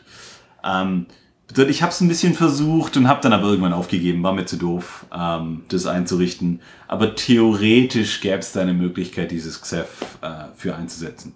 Ich glaube, Ingo, Ingo betreibt es, glaube ich, sogar irgendwo, ne? Ähm, also ich glaube, Ingo betreibt es irgendwo vielleicht an der HDM, vielleicht auf irgendwelchen Servern. Also ich habe mich, ich habe mitbekommen, dass er damit was gemacht hat. Ich erinnere mich leider nicht mehr dran, dran was er denn tatsächlich damit gemacht hat. Aber äh, ich glaube, genau. er hat genau. sich damit auseinandergesetzt. Ich bin mir jetzt nicht sicher, ob das eher so auf einer theoretischen Ebene oder tatsächlich in täglicher Anwendung war. Äh, mhm. Kann, sollte Ingo diese, diese Sendung hören, kann er ja mal äh, dazu kommentieren oder so. Ja, genau. Auf jeden Fall das, ähm, also gerade so die Single-Node-Setups, die Dokumentation ist mäßig und ich hab's, kriegst du irgendwelche abstrusen Error-Meldungen und wie du das dann zusammenfrickeln musst und ich glaube, ich habe vier Stunden damit verbracht und habe mir gedacht, nee. Ja, dann ist auch. Muss jetzt nicht Irgendwann. sein. Und weil ich, ich habe mir auch nicht zugetraut, wenn es dann irgendwie, sollte das mal kaputt gehen, ich muss das recovern. Nee, das geht nur nach hinten los. War mir zu unsicher. Ähm, und alles bisher hatte ich äh, auf ähm, einem Standard Ubuntu, äh, ich habe mal Arch irgendwie versucht, aber das wird mir auch zu doof. Ähm, habe auch irgendwie keine Geduld mehr für sowas. Habe es einfach auf dem Ubuntu und mal auf dem CentOS probiert, das ganze Zeug. Ähm, wollte nicht so. Ja. Als nächstes habe ich dann Unraid probiert. Unraid ist auch so, ähm, ich, auch so eine Hassliebe. Ähm, Unraid ist ein kommerzielles NAS-Betriebssystem oder ja, NAS ist eigentlich doch. Kann Eine man schon sagen. NAS-Distribution, ähm, sowas in der Richtung? Ja, quasi Lime, Lime Technology heißen die, Lime mhm. Tech. Äh, und die bauen Unraid und ich glaube, die verkaufen auch so irgendwie, weiß gar nicht, ob sie Appliances verkaufen oder so. Aber Unraid ist eigentlich eine ganz coole Sache. Das ist, äh, ich glaube, es baut auf Slackware auf, was schon mal Geil. What the fuck? Ja, ne? Geil. War meine erste ähm, Linux-Distribution, die ich tatsächlich benutzt habe. Ähm, ja, ich habe mal aus Versehen ja, C deinstalliert, weil ich gedacht habe, ach, brauchen wir doch nicht. C brauche ich gerade nicht. Nee, ja. und das hat. Nee, und ich glaube. Ja, egal. 2005 war das auch noch völlig okay, Slackware zu benutzen oder wann auch immer. Aber ähm, Unraid hat ein nettes Web-UI und Unraid äh, hat so eine eigene Pseudo-RAID-Lösung, wo auch unterschiedliche Platten kombiniert werden können. Äh, benutzt, glaube XFS als Backing Storage irgendwie im Hintergrund. Aber ähm, frickelt die Platten irgendwie zusammen. Also so ein bisschen wie MergeFS, nur mehr automatisiert und mit einer schicken, schicken Web-UI. Die bieten dir, muss ich sagen, war eigentlich eine ganz geile Sache. Sie bieten dir an, ähm, Docker-Container laufen zu lassen. Übers Web-UI sagst du einfach hier diesen Container, bitte mal starten mit folgenden Parametern. Und gerade wenn du so linuxserver.io hat ein paar ganz ziemlich geile Container, da musst du auch nicht mehr großartig viel einrichten. Also gerade Plex oder so sagst du halt, den Container bitte diese zwei Folders mounten als slash media und slash incoming oder so. Und ähm, dann läuft es eigentlich alles. Und das war ganz nett. Sie bieten dir auch so ein bisschen VirtualBox an. Also wenn du irgendwie ein Windows noch drauf laufen lassen willst und kannst die GPU durchreichen und Zeug. Ist alles ganz nett und ähm, bieten dir auch so eine Parody-Disk an, haben einen SSD-Cache theoretisch, wobei muss ich mit, mit großem Sternchen dran. Und ähm, ist eigentlich ganz okay. Nachteil ist, du hast also aufs darunterliegende System, ja, willst du nicht wirklich anfassen, ist halt auch so ein Slackware, kriegst du, kriegst du keine Software für und das, äh, das ist auch so, also es fühlt sich so ein bisschen wie mit heißer Nadel gestrickt an. Ähm, vom Preis her war es ähm, 30 Tage gratis und dann 60 Dollar für die Version mit bis zu 6 Devices anschließen. Äh, für 12 Devices zahlst du 90 Dollar, für unbegrenzt Devices 130. Also Devices das sind in dem Fall Festplatten oder Storage? Ja, es sind oder? Festplatten, die, die Root-Platte, also ich, du musst es auf einen USB-Key, äh, USB-Stick installieren die zählt nicht. Ähm, ich fand Könntest USB du auf eine richtige Festplatte installieren und so tun, als wäre es ein USB-Stick?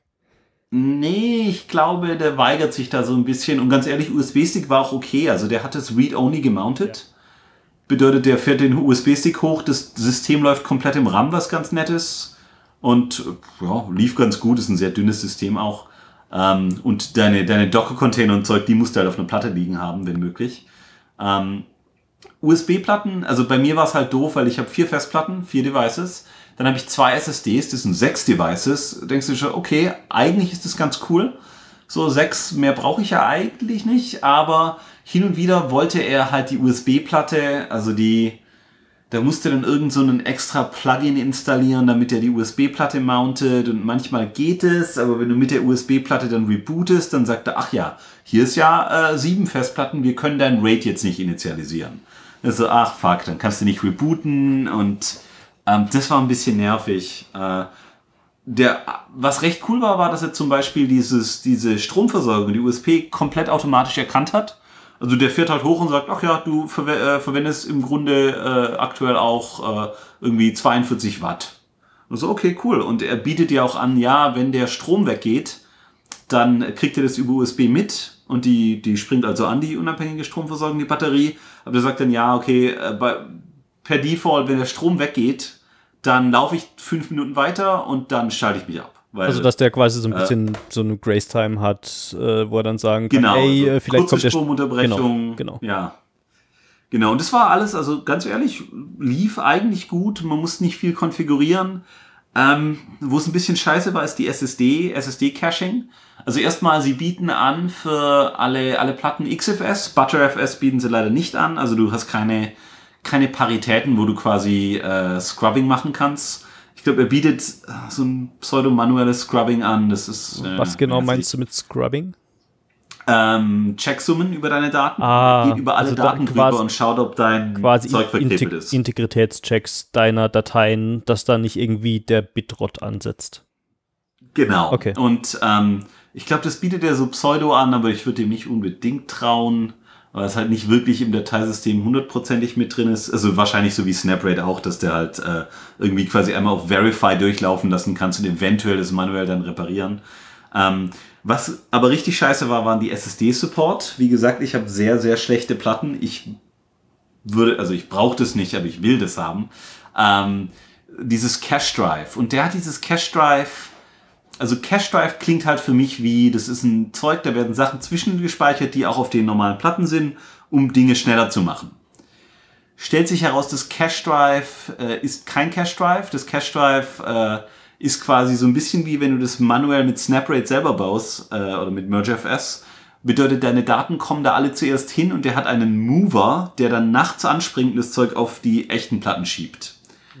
Bedeutet du, wenn ein Cache Drive kaputt geht, verlierst du halt einen Tag Daten. Das ist ja eigentlich ganz okay. Aber er bietet dir auch die Möglichkeit an, deine Docker-Container zum Beispiel aufs Cache Drive zu machen. Stellt sich raus, der macht die aber nur aufs Cache Drive. Bedeutet, wenn dein Cache Drive kaputt geht, dann sind all deine Anwendungen weg mit all ihren Einstellungen. Und das ist ein bisschen scheiße eigentlich. Und ich habe also, ich habe mir auch direkt alle Anwendungen weggeschossen, weil ich halt gedacht habe, ach hier, äh, ich habe jetzt eine neuere SSD mir gekauft, jetzt verwende ich die mal als Cache Drive. Ist doch nur ein Cache. Ist ein Cache, ja. ja. Nee, ist kein Cache. Da sind die Daten wirklich drauf. Äh, und das war ein bisschen nervig. Und du kannst es dann irgendwie einstellen, dass er irgendwie theoretisch auch die Daten vom Cache wieder rüberspielt. Aber das war alles so ein bisschen mit heißer Nadel gestrickt. Sie können ButterFS fürs Cache Drive verwenden. Äh, also du kannst dann auch irgendwie mit ButterFS RAID das Ganze machen, was eigentlich ganz angenehm ist. Aber war mir auch irgendwie, es war ein bisschen zu geschlossen also du konntest mit SSH drauf, aber du konntest da nicht viel anfangen, weil ungefähr kein Tool installiert war, das du brauchst. Ähm, ich habe mir, die Lizenz habe ich mir sogar gekauft und habe das auch so zwei Monate laufen lassen. Das war ganz okay, aber ich hatte halt auch Angst mit diesem Custom Raid Ansatz, dass mir das Ding einfach verkrepelt und beim Restore kriege ich dann einen Segfault und dann, dann war es das. Dann kann ich hoffen, dass der Typ irgendwie Support macht, aber naja, eher nicht. Ist halt auch nicht so richtig Open Source und denkst du so, ach, naja, ähm, das war Unraid. Vorteil war halt echt, äh, es lief alles eigentlich aus der Box raus, äh, bootet vom USB-Stick, mountet das Ding auch read-only, dass der nicht mit Logdateien deinen USB-Stick kaputt macht. Ähm, und prinzipiell eine ganz nette Sache, wenn du keinen Stress haben willst und ein bisschen Docker-Container laufen lassen. Äh, ich hatte immer das Gefühl, die Docker-Container waren komisch langsam. Hab's nie bewiesen wirklich, aber naja. Äh, das war Unraid. War schon recht okay. Als nächstes kam dann ButterFS. Ähm, uh. ButterFS, ich habe im auf Arbeit äh, beim großen Gesichtsbuch habe ich auch ein bisschen was mit ButterFS machen müssen. Hab gedacht, ja hier, komm, verwend doch mal ein Wochenende, setz doch mal das Zeug auf ButterFS neu auf, dann lernst du auch mal, wie das geht.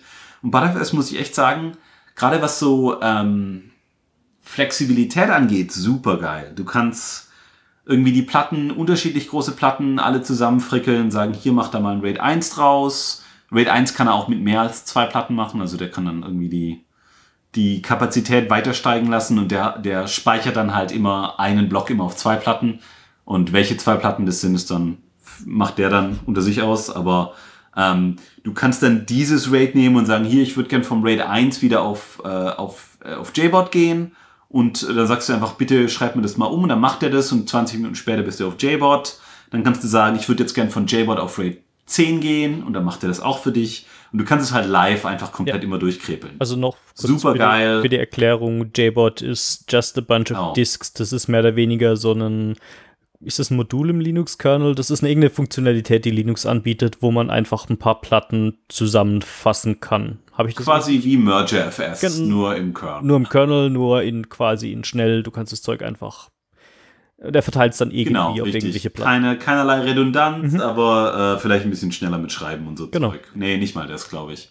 Ich glaube, der RAID 0 wird er, also wenn das Stripes wäre schneller, aber JBot ist er einfach nur er macht halt die Platten voll. Ja. Aber du kannst halt mit ButterFS das alles live machen. Ähm, ein Problem war damals, RAID 5 und RAID 6 gab es so eine abstruse äh, Race Condition, wo irgendwie, ja, wenn du, wenn es kaputt geht und du dann dein RAID 6 irgendwie resilvers, also wenn du die neue Platte reinsteckst und sagst, bitte recover doch mal, und dann war irgendwo ein Fehler im ECC-RAM, dann könnte es sein, dass der dir irgendwie die, die Checksums kaputt macht und dann nur Ramsch auf die Platte schreibt. Ähm, ich glaube, das ist niemand wirklich jemals passiert. Das war nur so eine theoretische Sache. Seit Kernel 4.12 ist es, glaube ich, auch wieder okay. Also da hat äh, Chris Mason einige Sachen, äh, glaube ich, gecommitted, ge dass das wieder dieses, diese theoretische Lücke geschlossen wurde. Das war ein bisschen doof. Ich habe halt RAID 10 verwendet. Lief ganz gut. Hm. Warum Aber ausgerechnet RAID 10? Weil du die äh, Redundanz ich hab, wolltest, oder?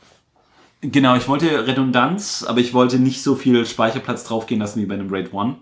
Also RAID 10 ist ja auch so mit ein bisschen Parität, so zwischen 1 und 0 irgendwie. Naja, RAID also 10 ist ja ein eigentlich ein Hybrid zwischen RAID 1 und RAID 0. Also entweder du machst halt ein RAID 1 über zwei RAID 0s oder du machst einen genau. RAID äh, andersrum, RAID, oder du machst einen RAID 0 über zwei RAID 1.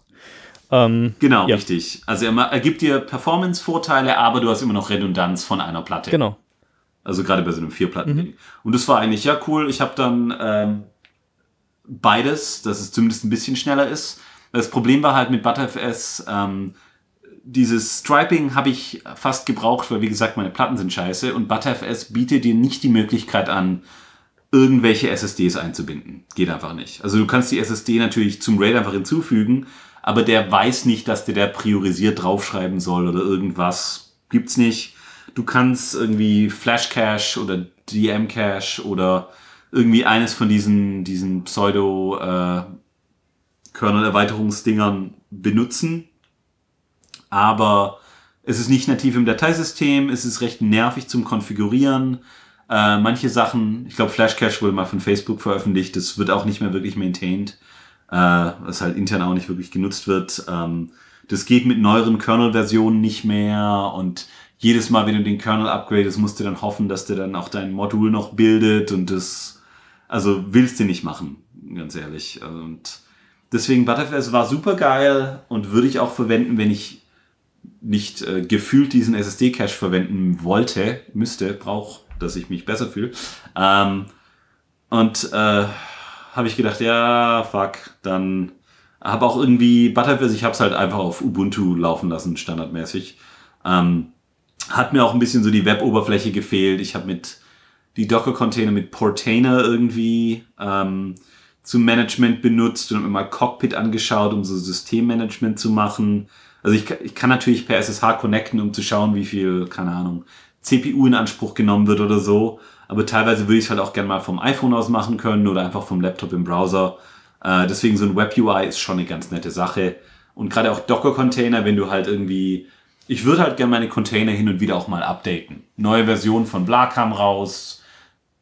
Ich habe keinen Bock, das irgendwie manuell alle Container, die IDs zu finden oder die Namen und dann ein Bash-Script zu schreiben, das da drüber geht. Und, äh ja, bevor jetzt irgendjemand in den Kommentaren kommt, uns ist völlig klar, dass man das alles skripten kann. Wir wollen das nur nicht tun. Ja, klar. Nee, nee, ich mache das äh, ganzen Tag mache ich nichts anderes als so scheiß Skripten. Ja. Aber ich denke also gerade bei sowas, ja. da, da muss es einen, da muss es irgendwie ein Produkt geben, das das macht. Und ja. ich gebe da auch gern 100 Dollar für aus, wenn mir da einer den, den, die Arbeit abnimmt. Weil ich weiß, dass mein Bash-Script dann halt irgendwann mal irgendwas komisch überschreibt. Und dann mhm. ist halt, Software hat Bugs. Und äh, je weniger ich davon schreiben muss, desto besser. Ja. Dann findet es vielleicht jemand anderes, bevor ich es rausfinde. Ähm, genau, das war Butterfest. Ich würde es eigentlich echt immer noch gern verwenden, weil super flexibel, fand ich echt gut. Äh, irgendwie Festplatten einzeln upgraden können, super geile Geschichte. Ähm, aber ich will einfach diese SSD-Platten haben. Wahrscheinlich hätte ich auch so die SSD separat mounten können und dann sagen, okay, das ist mein Incoming-Folder und äh, theoretisch mit ein bisschen mehr RAM sollte ja auch Linux eigentlich ein bisschen äh, Block-Cache haben, aber Block-Cache ist halt, es ist halt immer noch kein Datei-Cache, ja. Also der weiß jetzt nicht unbedingt, dass du Blöcke 19, 20 und 21 anfragst, weil die alle zur selben Datei gehören. Der denkt sich halt, ja lustig, hier sind die, die Blöcke und der kann kein Prefetching ist nicht so einfach machbar, wenn es fragmentiert ist, das System und das geht schon, aber es geht auch besser. Mhm. Also ich meine, mit äh, besser. Ja, mit ein bisschen mehr RAM ja. könntest du dann auch einfach so Späße machen wie äh, ja, du legst dann halt dir ein Dateisystem in RAM und dann mergst du das über Nacht. Und wenn dann halt dein Rechner zwischendurch rebootet, hast du ein Problem, aber hey. aber dann ist ja, es schnell. Das ist gerade, wenn du halt so auch eine interne, also was bei mir halt auch mal passiert, kriegst du irgendwie einen neuen Laptop und denkst dir, ja, ich mache jetzt nochmal irgendwie ein neues Time Machine Backup und du willst halt dann irgendwie mal kurz 200, 300 Gigabyte äh, auf die Platte schreiben. Äh, das passt halt auch in kein, kein TempFS mehr richtig. Oder, nee, naja, ist alles so. Alles so mäßige Lösungen irgendwie. Ja. Also man könnte es alles irgendwie lösen, aber du musst halt so viel Custom-Zeug dafür machen, das irgendwie ein bisschen fragil ist und äh, pfui. Ähm, deswegen würde ich jetzt sagen, komme ich jetzt mal zur letzten Lösung, so wie aktuell mein System läuft. Mein System läuft aktuell ZFS auf Linux. Ähm, ZFS ist ziemlich doof, weil du nichts, wenn du das Ding einmal aufgesetzt hast, kannst du recht wenig ändern. Also du kannst nicht zwischen verschiedenen ZFS-Leveln äh, ändern. Ich war doof genug, äh, irgendwie, eine, irgendwie einen, einen Buchstaben zu vergessen oder eine Zahl zu vergessen beim ersten Mal und habe mir mein komplettes NAS aufgesetzt mit äh, als JBot statt als, als RAID Z. Hab's nicht gemerkt, hab dann irgendwie zwei Wochen später mal nochmal die, die, die ZFS-Statistiken angeschaut und so, oh, oh, doof. Und ich kannte halt von ButterFS, du denkst du so, ja klar, nee, kein Thema, äh, stellst du dir halt um und liest dir nach, nee, ZFS gar nichts. Alle sagen so, ach, kopierst doch irgendwo einfach extern auf einen anderen, auf ein anderes NAS oder auf eine andere externe Platte und setzt das alles neu auf und äh, Genau. Und das war alles ein bisschen. Kauf dir doch mal einen 20 Terabyte USB-Stick, wo du das drauf kopieren kannst. Richtig. Und ich habe es dann irgendwie hingekriegt, indem du irgendwie zwangsweise mit irgendwie äh, Gewalt, mit irgendwie äh, DD einfach eine der Platten kaputt geschossen. Dann den Z-Pool irgendwie hat er gemerkt, so, oh, die eine Platte, also du konntest die Platte nicht entfernen. Also irgendwie so Z-Pool Remove oder sowas, sagt er so, nee, geht nicht, weil äh, doof. Und ich habe die dann einfach eine dieser Platten ähm, kaputtgeschossen, rausgenommen, aus dem, aus dem, äh, es war sogar etwas später noch, wo ich dann von RAID 1 auf RAID Z wollte oder so. Ähm, und dann hat, hat er gesagt, okay, dein Pool ist nun degraded. Dann habe ich auf die Platte ein Dateisystem gemacht, alles vom degraded Pool rüber kopiert. Äh, mit diesem, ja, hin und her. War sehr viel nervige Sachen, weil es nicht online ändern konnte. Ähm, bin jetzt aber eigentlich recht zufrieden, weil jetzt habe ich das Ganze auf einem RAID Z. Das ist so äh, bisschen wie RAID 10 ähnlich. Ähm, ist das nicht eher so Richtung RAID 5 oder sowas? Also schon so. Ja, irgend, irgendwo da dazwischen, aber das RAID, RAID hat ja auch noch dieses Write-Hole, was dann RAID Z nicht hat. Also ist, stimmt, ist näher an RAID 5 dran als an RAID 10. Also ist so mit äh, Parity mit Daten auf der Platte und eine, eine Platte kann der so wegfallen quasi. Dann ging es zu RAID Z2, wo dann zwei wegfallen können. Also so habe ich es gerade laufen und das Gute an ZFS ist, dass es äh, standardmäßig zwei SSD-Caches oder zwei Caches generell äh, verwenden kann. Es kann einen L2 Arc, ein Level 2 Arc. Ist das Caching von ZFS. Also ZFS kann, nimmt auch gerne 16 Tera, äh, Gigabyte RAM und äh, benutzt es als Cache ähm, für deine Dateien. Aber er bietet auch die Möglichkeit an, das dann noch zu erweitern auf einen Layer 2 Cache. Äh, bedeutet, wenn es gerade nicht im RAM ist, also weil dein Rechner irgendwie neu gestartet hast oder so, ähm, dann kannst du das immer noch auf zum Beispiel eine 1 Terabyte SSD haben. Und ähm, das ist die eine Möglichkeit. Die andere Möglichkeit ist ein ZIL, ZIL oder äh, ein, ein Log-Device, ähm, wo du synchrone Writes draufschreiben kannst. Also asynchrone gehen normalerweise, weil er die halt im RAM halten kann, weil der keine Garantie dafür geben muss. Äh, die streamt er einfach durch, aber synchrone Writes, was zum Beispiel NFS recht gerne macht, ähm, oder alles, was halt F-Sync aufruft, kann er dann zuerst auf die SSD flaschen und dann von der SSD im Hintergrund quasi auf die Festplatten kopieren. Aber während er es auf die Festplatten kopiert, ähm, hat er schon lange dieses, diesen F-Sync mit OK beantwortet. Also das kann er beides machen. Und ähm, Gerüchten zufolge macht beides nicht so viel Sinn. Also gerade L2 Arc ist immer sehr umstritten. Aber gefühlt, gerade weil ich ziemlich scheiß Festplatten habe, bringt mir das schon ein bisschen was. Also wenn ich gerade meine Cache-Statistiken anschaue, das ist eigentlich ganz gut.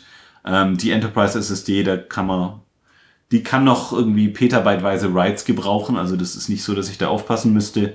Und ähm, meine Festplatten äh, werden schön ruhig gehalten. Das ist dann eigentlich ganz okay. Also gerade habe ich es auf ZFS. Der Nachteil ist, ich habe jetzt eine Festplatte war kaputt.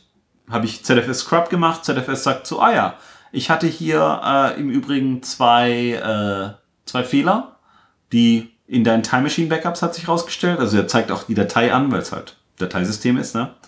Und äh, er hat dann gesagt, ja, äh, und die sind alle aber auf dieser einen, einen Festplatte und mal Smart Check laufen lassen und so, ja, stellt sich raus, die Festplatte ist so am Abkrepeln gewesen.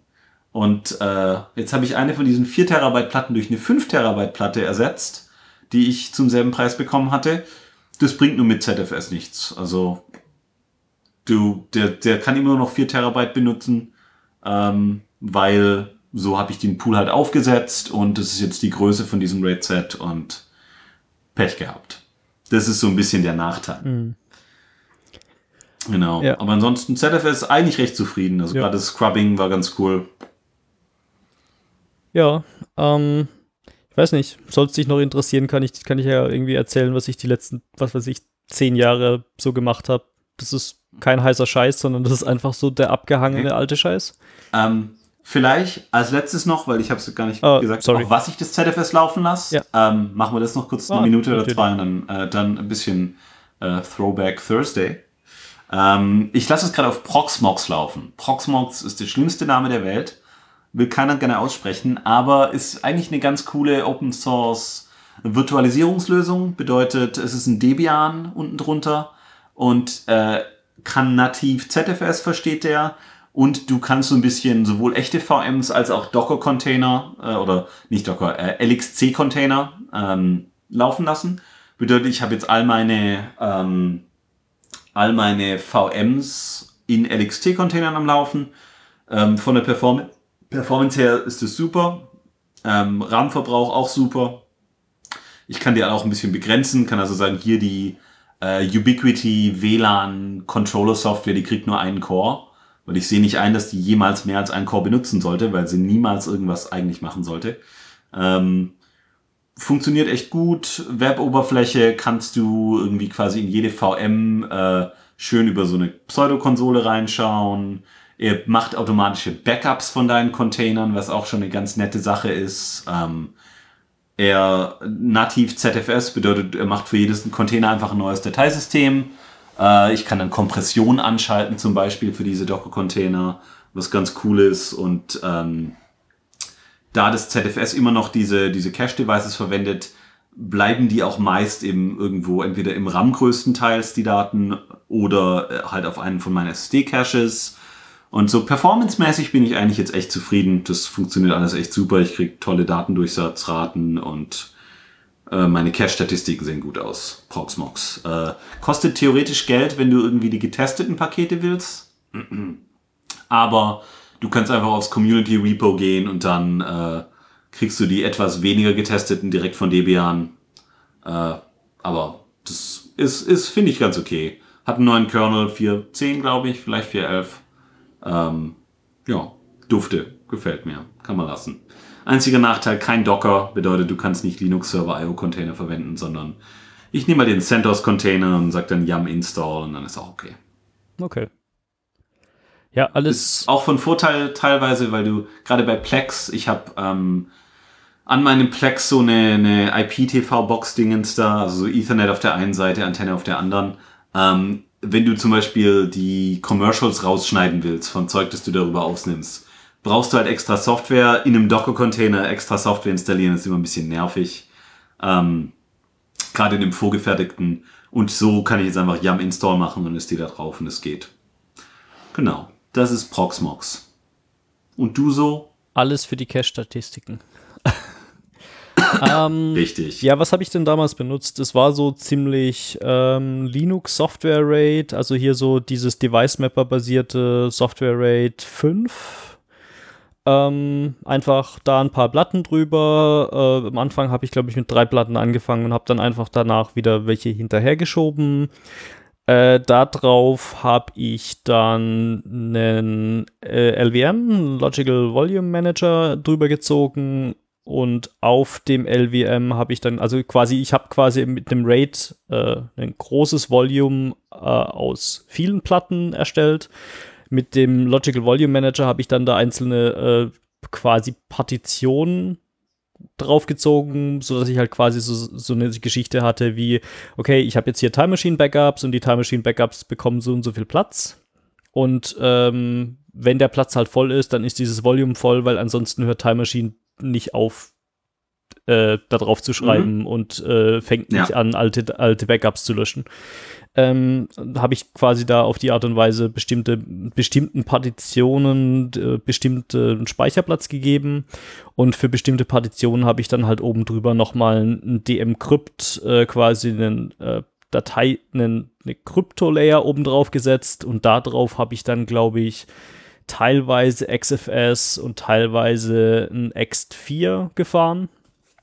Mhm. Ähm, das hat soweit auch ganz gut funktioniert. Es ist halt einfach nur super unflexibel. Also, was man schon machen kann, ist. Yeah. Also, ich meine, was Cooles ist, du kannst einfach sagen, hey, ich habe jetzt eine neue Platte, die muss dann eben, wie du schon bei ZFS beschrieben hast, die muss dann halt, weil das jetzt so ein Standard-Rate ist, muss die so groß sein wie die anderen äh, Platten in diesem Verbund auch. Beziehungsweise man kann halt den zusätzlichen Speicherplatz, wenn die Platte mehr hat, äh, nicht wirklich nutzen weil mhm, das ja. Rate davon ausgeht, dass alle deine Platten gleich groß sind. Was man natürlich machen könnte. Willkommen im Club. Ja, genau. Was man halt natürlich machen könnte, um da einen Workaround rum, rumzumachen, ist, ich hatte dann so Späße, wie dass ich dann halt irgendwie für zig Jahre zwei, zwei Terabyte Platten in meinem Verbund drin hatte.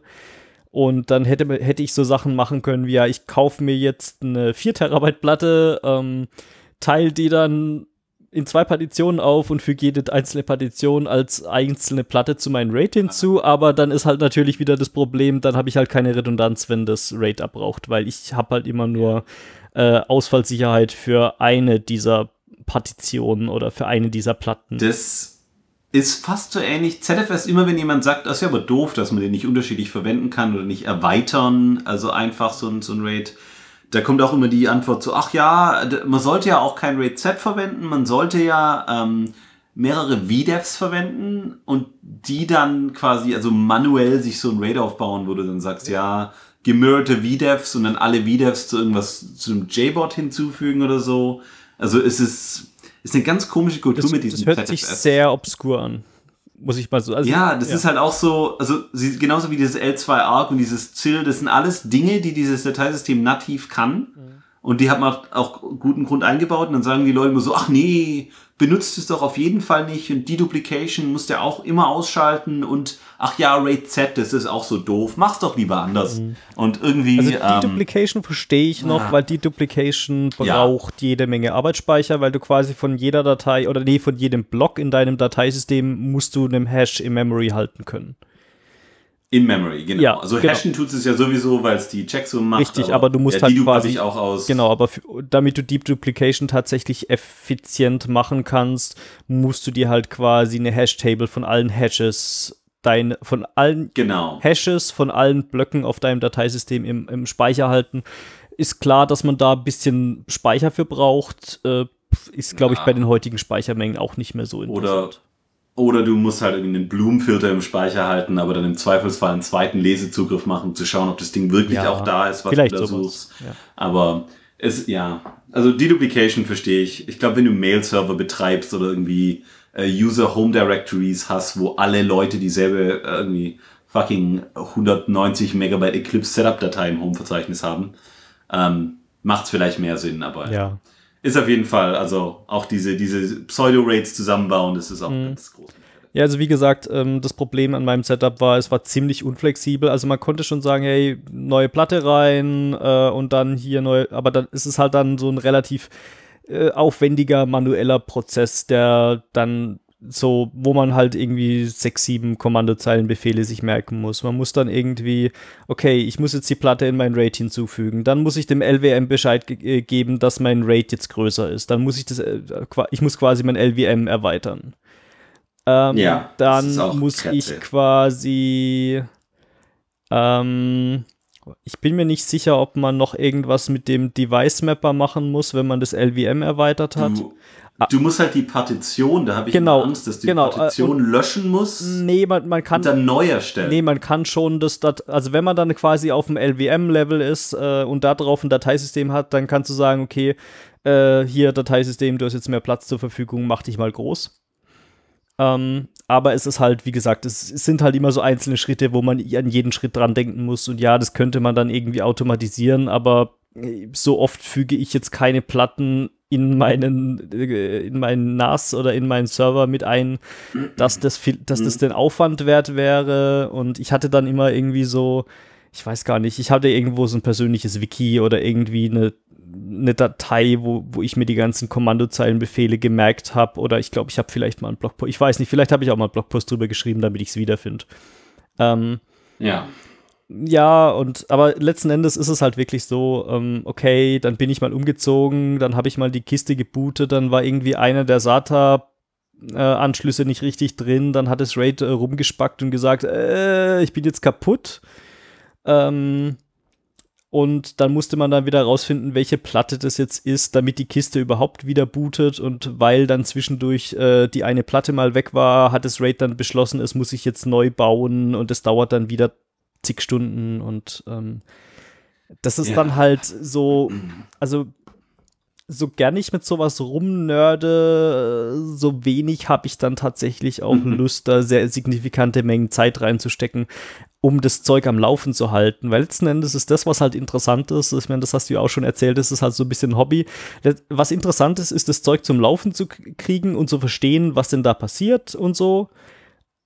Mhm. Aber ich habe halt keine Lust, mich da auf Länge, auf äh, über längere Ja, Zeit äh, immer wieder ähm, Zeit zu investieren, nur um den Scheiß am Laufen zu halten. Das ist halt Genau, ich habe ein, ein Wochenende, nicht acht Wochenende. ja richtig.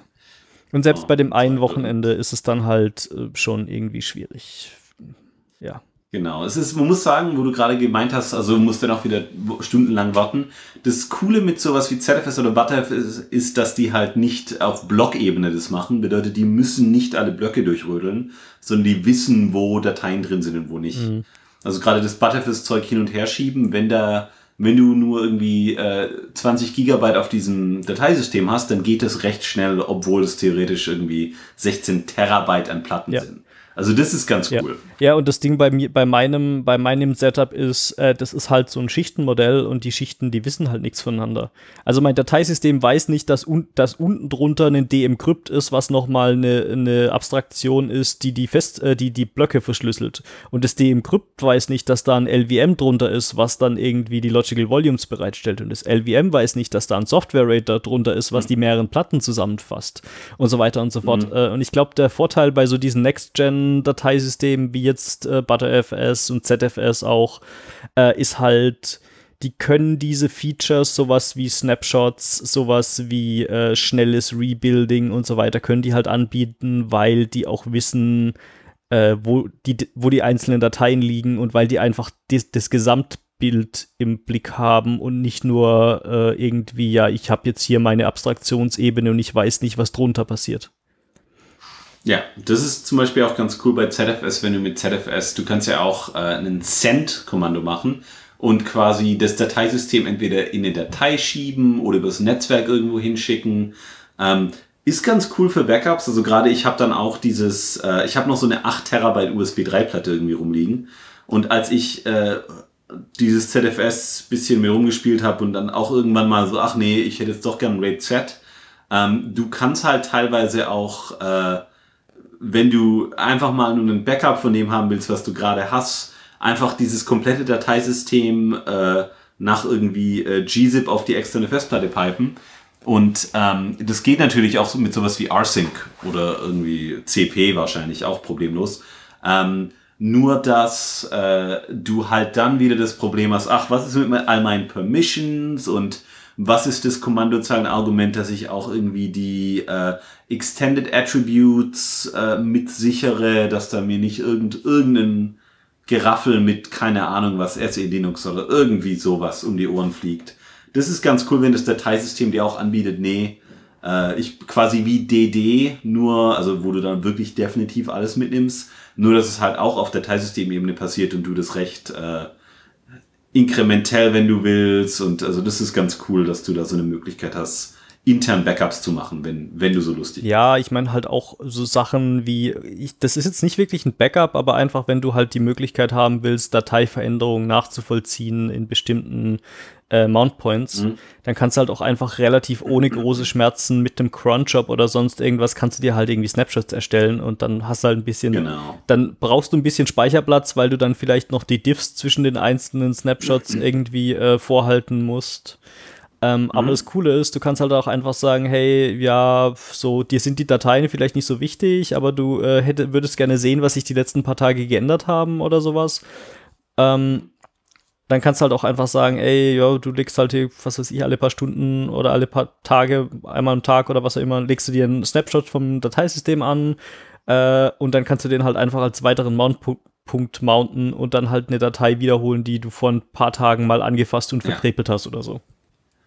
Ja, und das Coole ist auch, dass du ja den Snapshot in, bei vielen Dateisystemen, wenn du irgendwie einen XFS oder so machst, Gut, es geht da theoretisch auch, aber du kannst halt gerade so Sachen wie Snapshots, du musst halt nicht dein komplettes Dateisystem snapshotten, sondern du kannst halt einfach für was auch immer du snapshotten willst, leg ein neues Dateisystem an. Sag irgendwie, okay, hier will ich die Compression aber bis auf ganz oben haben. Also wenn du irgendwie nur äh, Linux-ISOs oder sowas machst, du weißt natürlich, ist die ISO, äh, das ist ja alles gegzippt oder wenn du Mediendateien hast, ja, wenn es schon H264 komprimiert ist, dann kannst du da mit gzip nicht mehr großartig viel rausholen. Sagst du halt, okay, für meine Mediendateien, da mache ich die Kompression aus, weil es komplett sinnfrei ist. Für meine Dokumente, da mache ich es wiederum an, weil da kannst du aus PDFs oder so, kannst du teilweise noch recht viel rausholen. Ähm, oder Textdateien, Word-Dokumente, das ganze Geraffel. Das ist halt auch so, ähm, du kannst halt Dateisysteme mit unterschiedlichen Kompressionen und allem, verschiedene Snapshots, du snapshottest Dateisystem irgendwie 18 Mal am Tag. Das willst du natürlich nicht unbedingt mit allem machen. Ist ganz cool, wenn du da einfach diese, diese Flexibilität hast, dir verschiedene anzulegen. Auf jeden also Fall. Mache ich zum Beispiel für die VMs zum Beispiel. Jede VM ist ein eigenes Dateisystem. Mhm. Ähm, ganz cool. Ja. Ja, ansonsten mein, mein heutiges Setup sieht einfach so aus, dass ich mehrere so ein bisschen größere USB-Platten habe. Die stecke ich ab und zu mal an irgendwelche Laptops an und ich habe halt Offsite-Backup, äh, was dann irgendwie verschlüsselt äh, bei Amazon hochgeladen wird für wichtige Dinge. Aber ja. es ist halt so, ja, klar, ich habe dann mein Backup, ich komme da auch wieder ran. Ähm, das liegt halt teilweise, also gerade zu mein Fotoarchiv, das liegt halt auf Glacier. Ähm, das dauert im Zweifelsfall eine Weile, bis, bis ich da wieder die Dateien habe und so. Ähm, ja. Und ich meine, ja, ich habe ich hab dann irgendwie mehrere Platten, die dann nicht unbedingt alle irgendwie immer daheim rumliegen. Sollte dann mal die Wohnung abbrennen, dann habe ich immer noch irgendwo anders ein, vielleicht ein paar Monate altes Offsite-Backup, aber so ist besser, als dass alles weg ist. Mhm. Ähm, aber so super ideal ist die Lösung halt nicht, weil das ist halt einfach so, wie gesagt, so einfache Sachen wie so mal Dateien teilen oder mal vielleicht irgendwie, was weiß ich, äh, Fernsehserien kaufen oder Blu-rays einrippen und die dann quasi auf dem Fernseher gucken oder sowas. Das ist halt einfach alles so ein bisschen unbequem. Ja gerade Ubiquity Controller äh, kannst du natürlich auch irgendwie auf irgendwo laufen lassen. Ja. Du musst sie nicht immer laufen lassen, mhm. aber es ist einfacher, wenn er einfach läuft und dann jo, sich genau. rödelt. Also das wäre wär auch noch eine Sache, da können wir später vielleicht nochmal zukommen, äh, für so Themenvorschläge für die nächste Zeit. Äh, ich habe, glaube ich, die letzten paar Wochen den Markt so ein bisschen genervt, was so Home-Wi-Fi-Equipment angeht. Da könnte man vielleicht auch noch eine kurze Sendung zu machen. Wenn wir mhm. denn gerade dabei ja, sind. Gerne. So. Hammer. Ja, ja äh, ansonsten, ähm, dein, dein Kram läuft jetzt soweit? So? Mein Kram läuft jetzt eigentlich recht gut. Mhm. Also, einzige Nachteil ist jetzt, dass ich meine, eine der 4 Terabyte Platten ist eine 5 Terabyte Platte und wenn ich alle, wenn ich die anderen drei nicht ersetze, dann äh, ja, bleibt es halt so. Könntest du jetzt sagen, du fügst jetzt immer weitere 5 Terabyte Platten hinzu und irgendwann äh, ja. besteht dann dein RAID aus 5 Terabyte Platten und dann kann man das wieder erweitern? Würde das gehen? Ja, das wäre der Gedanke. Ich kann natürlich auch, wenn mir denn danach ist, wie gesagt, ich habe 8 Terabyte extern USB 3. Ähm, das ist so groß wie quasi die Nutzdatenmenge von meinem RAID. Bedeutet, im Zweifelsfall kann ich immer alles darüber schieben. Das dauert dann halt einen Tag oder so, das ganze Geraffel zu kopieren äh, das Ganze neu aufbauen. Ich könnte, wenn ich eine zweite 5 Terabyte Platte kaufen würde, könnte ich dieses komische quasi aus den zwei 5 Terabyte Platten in RAID 1 machen, aus den zwei 4 Terabyte Platten in RAID 1 machen und diese RAIDs dann als RAID 0 zusammenfügen. Aber dann hast du auch nicht so sonderlich viel mehr Speicher und ist jetzt okay erstmal. Wenn irgendwann mal eine gute SSD-Cache-Lösung für ButterFS rauskommt oder ähm, Bcache FS. Also Bcache war eine von diesen generischen SSD-Cache-Lösungen, die einzige, die auch eventuell noch mit neuen Kerneln gut funktioniert. Und der, der Typ, der das baut, der hat dieses Bcache FS schon in Alpha, Beta oder so. Und Bcache FS kann quasi dasselbe wie ButterFS, so vom flexibel sein, aber unterstützt auch SSD-Caching. Eventuell packt mich ja irgendwann im Jahr nochmal, aber bis dahin, ich brauche den Speicherplatz eh nicht. Ich weiß gar nicht, warum ich 5 Terabyte Platten. Naja, wie du schon gesagt hast, es ist ein Hobby und da kann man mal ein bisschen rumspielen. Im Zweifelsfall ist es dann halt auch egal, ob man das wirklich braucht oder ob man das nur braucht, weil man das unbedingt haben will und das zum Laufen bekommen will. Also ich meine, so. Richtig, also, das ja. ist so. Wir sind ja letzten Endes sind wir ja äh, alle Spielkinder und ich glaube, es braucht halt irgendwie jeder ein Hobby. Ja. Und ob man jetzt. Ich muss auch sagen, ich habe ja. so super viel über ButterFS zum Beispiel gelernt. Theoretisch sollte ich das eigentlich zu meinem Chef gehen und sagen, Chef, 500 Euro Expense Report kommt, ich habe da ein paar Platten gekauft, um zu experimentieren. Ja. Äh, naja. Ähm, ja, aber das bleibt jetzt erstmal so. Ich bin recht zufrieden. Alles gecached, alles redundant, alles sicher. Time Machine läuft, alles läuft, mhm. Plex läuft. Wo wir gerade bei Redundanz waren, sollen wir mal zu Mimimi übergehen oder wolltest du noch was zum Thema sagen? Ah, nee, wir sollen, wir sollen, glaub, äh, so langsam zu Ende kommen. Es ist schon anderthalb Stunden, aber mach mal, mach mal den Mimimi. Ja. Erzähl mal. Ähm, ja, ich wollte einfach nur mal kurz ein bisschen ausführen, was bei uns bei, bei der letzten Sendung, über, in der wir auch über Server geredet haben, über das gleiche Thema tatsächlich, äh, was da so passiert ist. Äh, und zwar ist irgendwie bei mir, ich habe es nicht mehr richtig im, im, im Kopf, was tatsächlich passiert ist. Äh, das, äh, der, das Ergebnis davon war, ähm, dass plötzlich mein Recording auf meiner Seite weg war, bis auf die ersten zehn Minuten oder so. Also irgendwas ist mit der, mit der Software, die ich zum Recorden benutzt habe oder mit irgendwelchen Dingen, die ich dann getan habe, um zu versuchen, das Recording zu retten, ist irgendwie ganz, ganz doll schief gegangen. Ähm, und äh, das ist sehr frustrierend, äh, muss ich mal so sagen. Weil wir haben dann halt auch wirklich so, ja, okay, wir haben uns eine halbe Stunde darauf vorbereitet, äh, haben davor irgendwelche Shownotes geschrieben, haben bestimmt über eine gute Stunde, vielleicht anderthalb Stunden gepodcastet, äh, um dann festzustellen, dass wir die Sendung nochmal machen können. Ähm, ja. Das ist doof, vor allem wenn man keine Redundanz hat, äh, wie wir gelernt haben. Äh, das wird uns hoffentlich nicht mehr passieren. Ja. Wir, wir hatten mal mehr Redundanz, aber Ja, heute, heute sollten wir, heute scheint es recht gut, also ich bin optimistisch, dass jemand diese Folge hören Ja. wird. Also äh, ich auch aus dem einfachen Grund, äh, weil wir halt jetzt auch auf beiden Seiten so ein bisschen mehr Redundanz haben. Also ich habe mir mal so ein äh, so ein Hardware-Recorder gekauft. Das ist ein, lass mich mal sehen, das ist ein Zoom H4n Pro. Äh, das ist ganz nett, da kann ich im Zweifelsfall auch mein Headset direkt dran anschließen. Der kann Phantomspeisung machen, der hat, äh, glaube ich, bis zu vier Kanäle kann der aufnehmen. Der hat ein Stereo-Mic oben dran. Äh, dadurch, dass wir jetzt, mir jetzt gerade noch so ein paar Adapter gefehlt haben, äh, steht das Ding jetzt momentan einfach auf meinem Schreibtisch vor mir und nimmt mich quasi mit seinem eingebauten Mikrofon auf. Da ist die Tonqualität wahrscheinlich ein bisschen schlechter als mein Headset, wo jetzt hier das Mikrofon direkt vor meinem Mund rumbaumelt. Allerdings ist es besser als keine Sendung.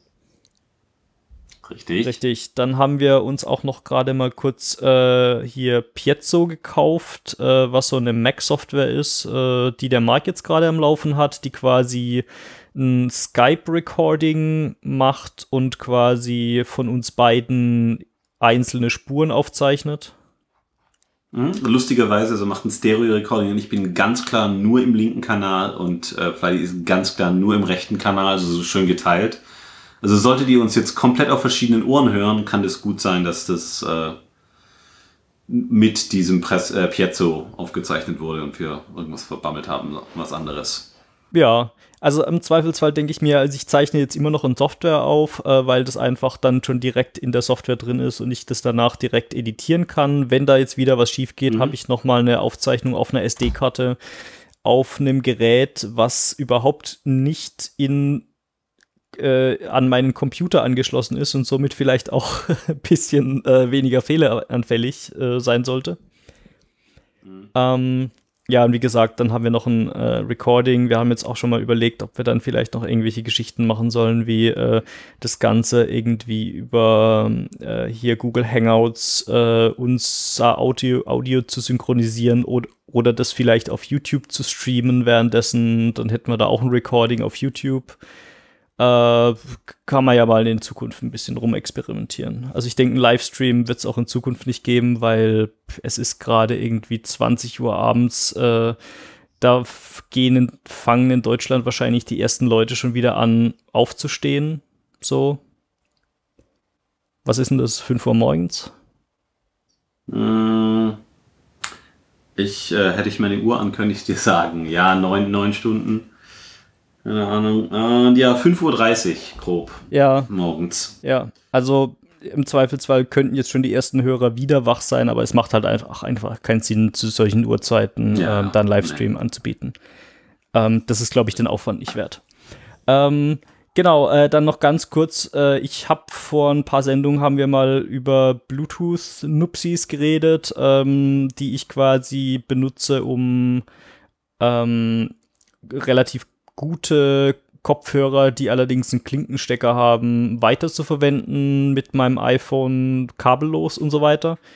Äh, da kamen dann auch ein paar Kommentare, wo jemand äh, mir so ein MPOW Receiver Nupsi, Bluetooth Receiver Nupsi empfohlen hat. Ähm, ist ganz cool, das Ding, habe ich mir gekauft. Ähm, es hat keinen Rausch. Also das Problem bei den anderen Dingern waren, dass die entweder irgendwie komische Störgeräusche hatten oder gerauscht haben. Äh, das Ding rauscht jetzt weder, noch hat es andere Störgeräusche. Dafür ist es viel zu laut.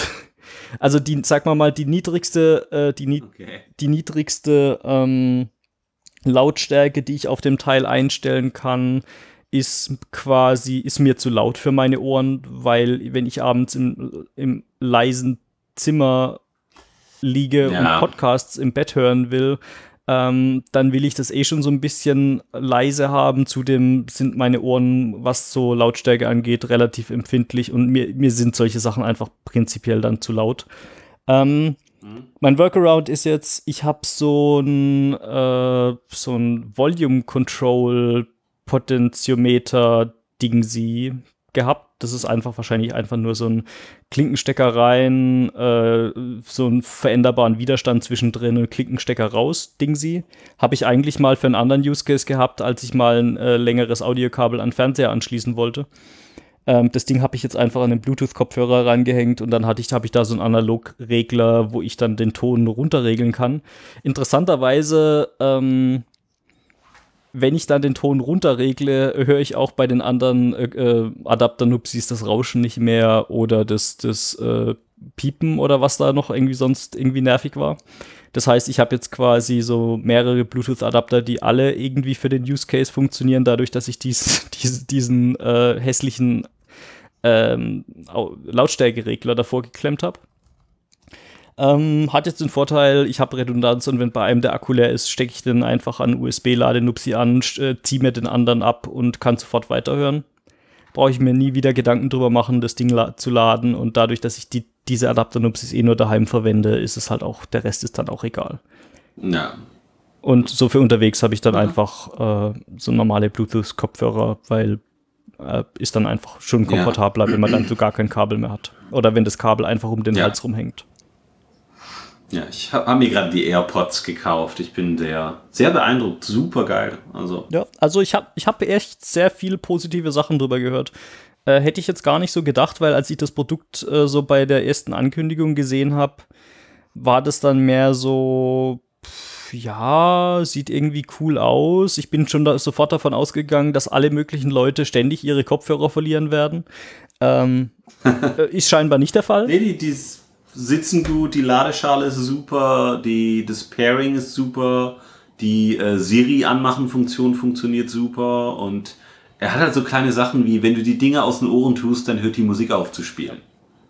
Ja, das ist cool. Das ist schon mal so, okay, macht kein fucking anderer Kopfhörer. Mhm. So, also zumindest wo ich kenne. Ähm, und die machen das einfach und das ist so. Ja. Das ist so, hat, so, hat Apple mal wieder was Anständiges ja, gemacht. Das ist so ein bisschen das Next Level von dem, was der iPod so vor, was weiß ich, wahrscheinlich 15 Jahren eingeführt hat, dass der automatisch aufgehört hat zu spielen, wenn man das Kopfhörerkabel rauszieht.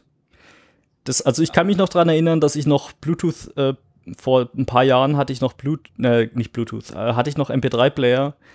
Ähm, die haben einfach weitergespielt, wenn ich den Kopfhörer rausgezogen habe und haben das gemacht, bis dann die Batterie leer war. Und dann hatte ich irgendwie Feierabend, wollte irgendwie beim auf dem Heimweg Musik hören oder Podcast oder was auch immer. Äh, und dann war der Akku mhm. leer. So. Äh, ja. Und das sind einfach so. Viele Android-Handys haben das am Anfang auch. Hast du ausgezogen, dann denken so, oh ja, super, dann benutze ich jetzt einfach mal den integrierten Lautsprecher. Ja, das hatte ich auch. Und, äh, ähm, also ich hatte auch so ein. Wenn du in der Winterjacke dann deinen Kopf drehst, dann äh, platt auf einmal deine Hose. Genau, genau. Das ist, will doch keiner. Also ich hatte auch solche Geschichten bei zum Beispiel so einem alten Nokia-Telefon, ähm, als es die noch gab. Äh, da war dann so ein schrecklicher proprietärer Scheißstecker dran äh, oh, ja. Hat man das Ding in der Hose, sitzt sich im Bus einmal hin, das Teil knickt mal kurz zur Seite ab und plötzlich plärrt quasi auf voller Lautstärke das, was du gerade auf deinem Kopfhörern gehört hast, aus deiner Hose. Mhm. Nicht gut. Ja, Macht keinen ja. Spaß. Nicht gut. Okay, äh, aber gut äh, ist Lesefu, würde ich sagen. Lesefu, man. Oder, äh, können, oder soll man den ein bisschen schneller drüber gehen? Ja, oder wir, wir, also entweder das oder wir äh, nehmen den in die nächste Sendung mit. Mir ist es. Äh, wir, ich würde sagen, nächste Sendung ist, glaube ich, ganz gut, weil wir sind jetzt schon an, fast zwei Stunden ja. hier am Quatschen. Wobei Lesefu habe ich, glaube ich, auch noch genug. Wir können ja einfach vielleicht ein, zwei Sätze zu jedem oh. äh, Dings, äh, zu jedem Punkt sagen und dann einfach schneller drüber. Okay, machen wir, machen wir irgendwie drei Sätze Maximum. Ja. Ich glaube, das erste ist deins. Ja. Äh, Increment.com äh, ist ein ähm, ist ein Online-Magazin für professionelle Softwareentwickler. Mhm. Äh, das hat, ist jetzt mittlerweile die zweite Ausgabe raus. Die erste Ausgabe ging um On-Call, die zweite Ausgabe ging um Cloud, äh, geht es um Cloud Computing im weitesten Sinn und da sind immer so ein bisschen ausführlichere, äh, relativ gut geschriebene Artikel zu einem Thema drin. Bam. Sieht geil aus. Ja. Äh, gibt's das? Ich, also On-Call interessiert mich jetzt sehr. Äh, muss ich auf alle Artikel einzeln klicken und die zu Instapaper hinzufügen oder gibt's da irgendwie, wie liest man das? Also ich hab's äh, einzeln in Instapaper hinzugefügt. Okay, sie haben wohl auch ein RSS-Feed, was ganz cool mhm. ist, aber das, äh, ja, gefällt mir. Ja. Ähm, nächstes war auch deins, war meins? Äh, also ich habe es auch gelesen, äh, du hast es wahrscheinlich auch gelesen, äh, Bolt. Ja, Ja, genau. ähm, Erzähl doch mal. Also das ist im Endeffekt so äh, ein Artikel über diese Remediation-Software, die Netflix quasi auf seinen AWS-Instanzen laufen lässt. Äh, Im Endeffekt ist das, ähm, wie soll man das sagen, das ist ein glorifizierter Daemon, der auf jedem Server läuft, äh, womit man versionierte Shell-Skripte oder andere Skripte deployen und automatisch aus, äh, aufrufen kann. Damit kann man zum Beispiel so Mhm. automatisch äh, so, äh, solche Dinge machen wie oh ja, der Server, äh, da ist gerade irgendwie der und der Alert rausgegangen. Okay, äh, dieser Alert geht in, irgendeine Entschei in irgendein Entscheidungssystem rein. Das Entscheidungssystem sagt dann, oh, da ist das und das kaputt. Da muss man vielleicht diesen und jenen Dienst neu starten oder irgendwelche anderen Dinge tun, um das Problem zu beheben. Und dann wird das quasi an diesen Bolt geschickt und der, der führt es dann halt aus. Ja, so Duct Tape as a Service. Also ich Ja. glaube, die meisten, die meisten großen äh, Server-Leute, die meisten Leute, die sehr viele Server betreiben, haben sowas. Also LinkedIn hat Nurse, äh, Facebook hat F-Bar, das machen alle genau dasselbe. Ähm, LinkedIn hat, äh, Netflix hat Bolt. Ja. Das ist erstaunlich eigentlich, weil gerade so. Man sollte ja meinen, die würden es sauberer machen, aber nee, einfach mal Sachen neu Ja. starten. Ähm, ja, also da gibt's dann auch noch den Alternativ- äh, oder den, den Vorgängerartikel davon, äh, da ging es um Winston und Winston ist quasi dann so diese Plattform, um diese Skripte zu maintainen, zu versionieren und auf die Server zu deployen und mit Bolt kannst du sie jetzt quasi dann remote getriggert ausführen, so wie ich das verstanden habe. Mhm. Ja, äh, Cool. Okay, äh, BK-Tree äh, ist äh, ganz interessanter Artikel über eine Datenstruktur, die quasi ähm, Elemente ablegt anhand von einer Distanzfunktion. Also das heißt, du kannst quasi ähm, Dinge äh, danach sortiert speichern, wie weit sie auf einer bestimmten Ebene, die man selber definiert, äh, voneinander entfernt sind. Macht das Sinn? Ähm, Also so ein bisschen wie Geohashing äh, oder wie so ein, so ein Quad-Tree. Genau, nur ein bisschen So. generischer. Man kann dann halt quasi sagen, man hat Ah. alle möglichen äh, man hat alle möglichen Elemente in seiner Datenstruktur äh, und die werden dann halt automatisch in einem Baum verteilt anhand äh, einer Abstandsfunktion, die man selber definieren könnte. Fand ich ganz Das interessant. ist ziemlich cool. Ja. Ja, lese ich mir auch mal durch. Ähm, der nächste war äh, Single Node Ceph oder Ceph Your Next Home Storage Solution. Da macht, redet einer ein bisschen über diese, äh, dieses verteilte Dateisystem Ceph, wie man das denn auch zu Hause eigentlich recht schön einsetzen könnte.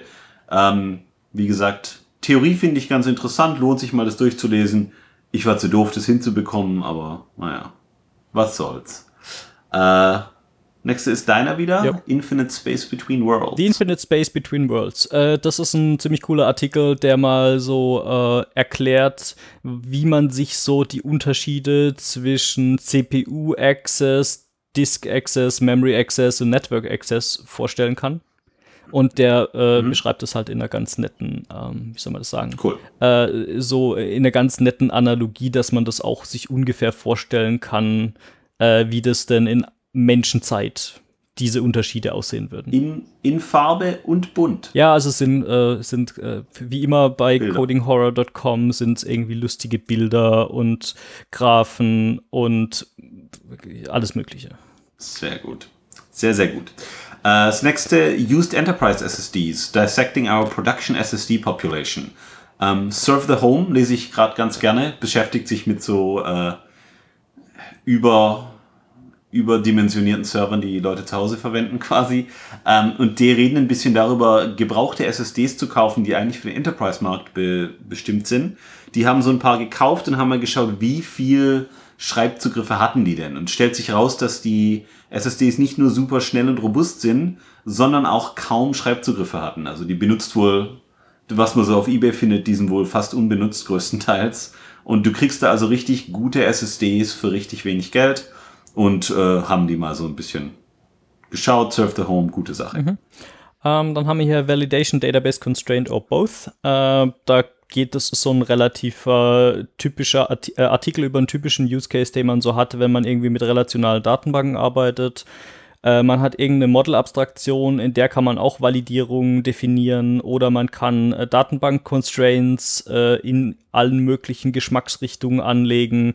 Das ist so ein bisschen, geht so ein bisschen drum, äh, ja, okay, in welchen Fällen will man denn was haben und wo sind so die Edge Cases, die man vielleicht nicht bedenkt äh, und so weiter und so fort. Ähm, ist ein ganz cooler Artikel. Da geht es jetzt, glaube ich, im konkreten Fall um Rails, aber ich glaube, das kann man so auf alles anwenden, was irgendwie äh, ein Framework mit einem ne Model-Framework und eine relationale Datenbank benutzt. Also ich würde sagen, da kann man dann irgendwie davon weg abstrahieren, äh, was das denn jetzt tatsächlich eine Te Technologie darunter ist. Cool. Jo.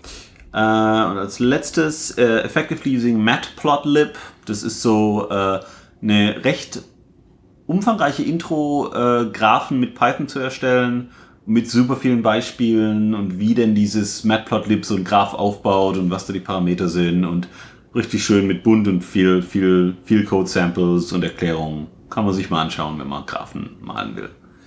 Gut. Ähm, Dann kurz noch Picks. Picks, ja, machen wir, machen wir sehr kurz. Jo, äh, äh, Du benutzt den Google Music Desktop Player? Ja, also das ist quasi ein Open Source Player, äh, ist auf GitHub gehostet, benutzt, so wie es aussieht, sehr viel Webtechnologie. Ähm, äh, benutze ich eigentlich hauptsächlich deswegen, weil ich eine YouTube Rap Subscription habe und mit YouTube Rap Red kommt halt auch dieses Google Play Music äh, mit. Das, da muss ich quasi nicht extra dafür bezahlen. Ansonsten würde ich mir wahrscheinlich irgendwie Spotify oder sowas holen. ähm, Mhm. Aber das ist ganz nett, da zahlt man irgendwie, glaube 10 Dollar im Monat, hat dann YouTube Red äh, und das ganze Angebot und kriegt dann noch Google Play dazu und das ist einfach ein ganz gechillter Audio-Player, der irgendwie Cross-Plattform ist, der läuft bei mir irgendwie auf dem Mac im Hintergrund, wenn ich arbeite oder sonst was und ich kann mir dann irgendwelche Playlisten anmachen, mhm. das ist gut. Jo. Das ist cool. Ich würde so gern dieses YouTube Red im Family Plan kaufen, aber ich kann nicht. Warum? Du musst, du kannst es irgendwie nur auf Android abschließen, diesen Family Plan. Also den normalen geht auch so, aber Family Plan auf Android. Und ich habe es versucht dann mit diesem Android-Emulator, BlueStacks oder was auch immer. Und kannst du vergessen, ist der letzte Ramsch. Keine Ahnung, warum man den Family Plan nicht kaufen kann. Sonst würde ich das gern für mich, äh, irgendwie meine Frau und irgendwie ihre In-Laws, die das dann auf Alexa eventuell noch äh, Amazon Echo drauf machen würden. Und ähm, naja, geht nicht. Doof. Äh, aber ich würde gerne, ja. theoretisch. Also, also muss man auch äh, kurz noch muss man darauf achten, ähm, äh, wenn man YouTube Red, Red, Subscription über die Webseite abschließt, ähm, ist es 20% billiger. Man darf drei, dreimal, dreimal überlegen, ähm, warum das so ist. äh, es hat was mit App Store Gebühren zu tun. Also das, äh, also Google schlägt da halt einfach nochmal 20% obendrauf, um quasi die App Store Gebühren über eine In-App Purchase ähm, auszugleichen. Ach so, wenn du es In-App, ja. Wenn du das quasi. Genau, nee, ich habe es ja. im, im Android App Store, da sollte es ja. Also du meinst im Gegensatz zu iOS, wenn du es da in der App machst. Genau, also ich habe das, äh, habe mir das auf iOS angeguckt. Ja. Wenn du da auf YouTube Red klickst, äh, hier so Abo machen, dann kostet es plötzlich 12 mhm. Dollar im Monat und ansonsten kostet es halt 10. Ja. Sehr gut. Ähm, mein Pick, die Powerbeats 3 Wireless. Äh, ganz coole, auch kabellose Headphones mit diesem, äh, was ist es, W1, keine Ahnung. Der neue Apple-Chip, der alles äh, stromsparend gut macht.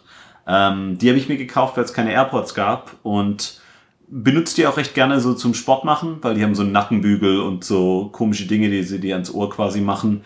Äh, recht cool und äh, habe jetzt aber auch noch die AirPods gekauft. Ähm, die benutze ich jetzt, wenn ich irgendwo draußen rumlaufe und einfach nicht, nicht wirklich am Rennen bin. Aber kann ich beide sehr empfehlen, sind also echt vom Pairing her super, von der Soundqualität finde ich sie gut, vom Sitz sind sie beide recht gut. Ähm, coole Sache. Man kann auch generell niemals Kopfhörer. zu viele Kopfhörer haben.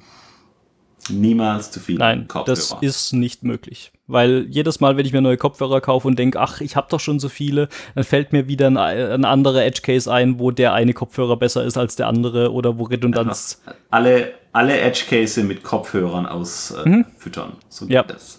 Genau. Äh, das nächste ist deins, glaube ich. User Focused Design in Elm. Genau, das ist ein YouTube-Vortrag, der ist ganz cool. Da geht es um die Programmiersprache Elm, was äh, eine funktionale Programmiersprache ist, die nach JavaScript runterkompiliert und die hat ziemlich viele coole Features. Unter anderem hat die einen Compiler, der ist sehr klug und der kann einem sagen, was mhm. man falsch macht. Und also das ist Oh, und und du bist dumm, hör auf damit. ja, nee, das ist halt wirklich so, ach ja, du hast hier diese Methode äh, ich, äh, hier oder diese, was weiß ich, diese, Fun wir sind ja in der funktionalen Welt. Du hast hier diese Funktion aufgerufen, aber die gibt's gar nicht. Meintest du vielleicht diese hier, die äh, keinen äh, Typo drin hat oder sowas? Also, und, und, da- und da geht's halt so ein bisschen drum, äh, wie man halt auch Onboarding macht, wie man gute Dokumentation schreibt und so weiter. Also, äh, wie die Elm-Community funktioniert und ver versucht quasi äh, diese abstruse, funktionale Programmierungsgeschichte in den Mainstream zu bringen, weil das ist quasi ihr Ziel. Und äh, ja, ist eine coole Sprache. Ich habe da ein bisschen so mehr, mehr so, äh, keine Ahnung, mehr so ein bisschen mit rumgespielt, noch nichts tatsächlich damit gemacht. Äh, haben auch einen coolen äh, Time-Traveling-Debugger. Mhm. Ähm, Kannst du so vor und zurück steppen genau, quasi? du kannst dann quasi äh, im Debugger kannst du quasi irgendwie vor und zurück steppen, was irgendwie auch ganz cool ist. Und ja, ist, ist äh, ganz cool, werde ich auf jeden Fall weiterverfolgen und vielleicht mal ein bisschen mehr darüber erzählen, wenn ich mal ein bisschen was mehr gemacht habe. Äh, Cool. Ja, ansonsten, ich. Fotodinge? Ja, ich habe jetzt vorhin schon ein bisschen angerissen. Ich habe in den letzten Monaten so ein bisschen äh, angefangen, mehr Fotos zu machen und mich da auch ein bisschen mehr mit reingefuchst, was so Fotos bearbeiten und retouchen und sonst was angeht. Äh, da wollte ich zwei Apps empfehlen, die ich ganz gut finde. Äh, das eine ist Snapseed, das ist eine iOS-App. Das andere ist Lightroom, das ist auch eine iOS-App. Äh, in dem Fall ähm, Lightroom ist tatsächlich sogar für iOS kostenlos. Äh, Snapseed auch. Die, äh, also Snapseed gehört Google, Lightroom gehört offensichtlich Ama äh, äh, Adobe. Äh. Ähm, und ähm, ich benutze auch die Desktop-Variante von Lightroom in dieser Creative Cloud Subscription Sache. Und ähm, da kannst du halt auch äh, über diese Creative Cloud-Geschichte dann Apps einfach auf dein Handy äh, Bilder, die du äh, auf dem Desktop editiert hast, auf dein Handy synken und dann halt da von dort aus relativ einfach auf Instagram posten. Äh, das mache ich gerne gerade. Ist so, Cool. ja. Und äh, Muss auch sagen, deine Fotos sehr, sehr gut. Dankeschön. Kann man nicht sagen. Hat äh, je- jeder, den ich kenne, sagt das. Finde ich gut. Finde ich gut. Ich zwinge die auch immer, deine Fotos anzuschauen. Deswegen müssen die das ja sagen. Auf jeden Fall. Ähm, Ja. Was ich vielleicht noch kurz reinwerfen wollte als Anwendung Touch Retouch, ich bin so begeistert von diesem Ding. Das ist eine Fotoanwendung, ähm, die sich, glaube ich, auf Objektentfernung spezialisiert hat. Also die hat zwei, zwei Möglichkeiten. Das eine ist so ähm, Stromleitungen oder einfach so lange gerade Linien, irgendwie Wäscheleine oder sowas. Ähm, kannst du quasi einfach recht einfach markieren und der rafft dann, dass die irgendwie weitergeht und der macht die dann weg.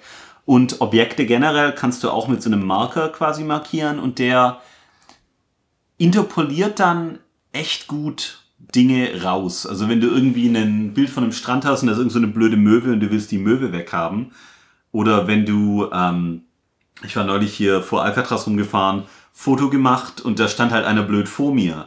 Ich kann einfach die Person sagen, hier, mach mal die Person weg und der stand halt so Oberkörper, dann war so diese Reling, äh, also so quasi so eine, so eine Metallstange und dann stand er halt dahinter war noch der Ozean. Ich habe ihn einfach komplett markiert und die App hat den so gut rausgemacht. Der hat, wo die Reling war, hat er die Reling interpoliert, wo der Ozean war, hat er den Ozean interpoliert und aber so gut die Patterns erkannt, dass ich könnte nicht sagen, dass da mal eine Person gewesen ist. Das ist ziemlich Irgendwie den abgefahren. Schiffsboden hat er reingemacht und es kostet zwei Dollar oder so. Und ähm, gerade äh, weil hin und wieder hast du mal blödes Straßenschild, das keiner haben will auf diesem Foto. Und das innerhalb von einer Minute kannst du es machen. Der kann ähm, unterstützt diese, ich glaube, weiß nicht, ob es iOS 11, äh, 11 ist, diese neuen APIs. Er kann quasi die Bilder im Original bearbeiten und ersetzen. Also sagt dann so iOS, darf diese App auf dein Originalbild zugreifen? Sagst du ja. Und dann hast du die quasi ähm, in voller Auflösung da drin, was ganz cool ist. Und ja, Touch Retouch, erstaunlich gut. Das ist ziemlich cool. Also ich glaube, das äh, muss ich mir, kostet 2,29, glaube ich. Äh, ach, Euro, ja, 1,99 Dollar Ja, wahrscheinlich. ja. Also ich habe, äh, ich bin jetzt gerade Genau, noch im deutschen. aber lohnt sich sehr.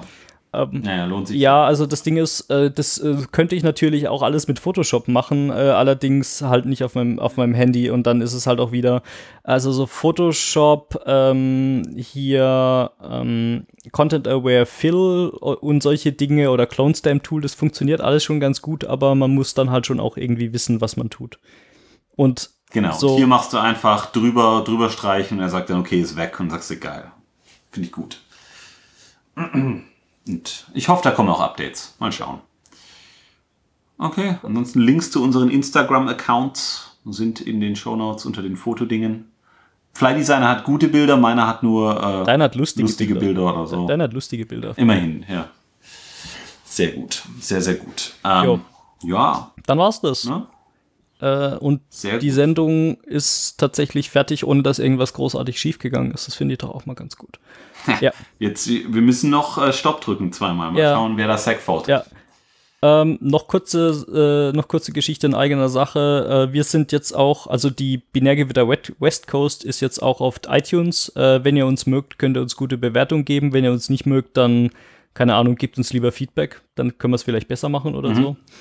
Äh, Genau, es ist, der Feed ist, glaube ich, direkt der von, von äh, binärgewitter.de oder krepel.us, wie es einfacher heißt. ja, genau. Also das ist Ähm. einfach unser Binärgewitter West Coast Feed. Äh, nur, dass der jetzt halt auch über iTunes verfügbar ist. Und ihr könnt uns jetzt äh, damit auch in diversen Podcast-Playern abonnieren, wie jetzt irgendwie Pocket Casts oder Overcast oder was auch immer. Die, diese ganzen Podcast-Player, die benutzen ja quasi die, das iTunes Directory als Backend. So. Genau, da müsst ihr nicht den Masterfeed abonnieren, der das Binärgewitter Talk und das Spezial und die West Coast, sondern könnt nur West Coast, wenn ihr, wenn ihr, wenn ihr nur uns hören wollt, geht das auch. Genau. Ansonsten kann man ja auch Richtig. die Sendung einzeln abonnieren, wenn man das mag. Ähm, Richtig. Genau, ansonsten, äh, es gibt äh, zwei GitHub-Issues, äh, die ich mal aufgemacht habe. Da ist jetzt momentan noch nicht so richtig viel los. Äh, wir haben mal eins für Themenvorschläge gemacht. Da habe ich schon ein paar Ideen reingeschrieben. Da kann man ja mit einem Daumen hoch oder Daumen runter mal voten, was man denn gerne haben möchte.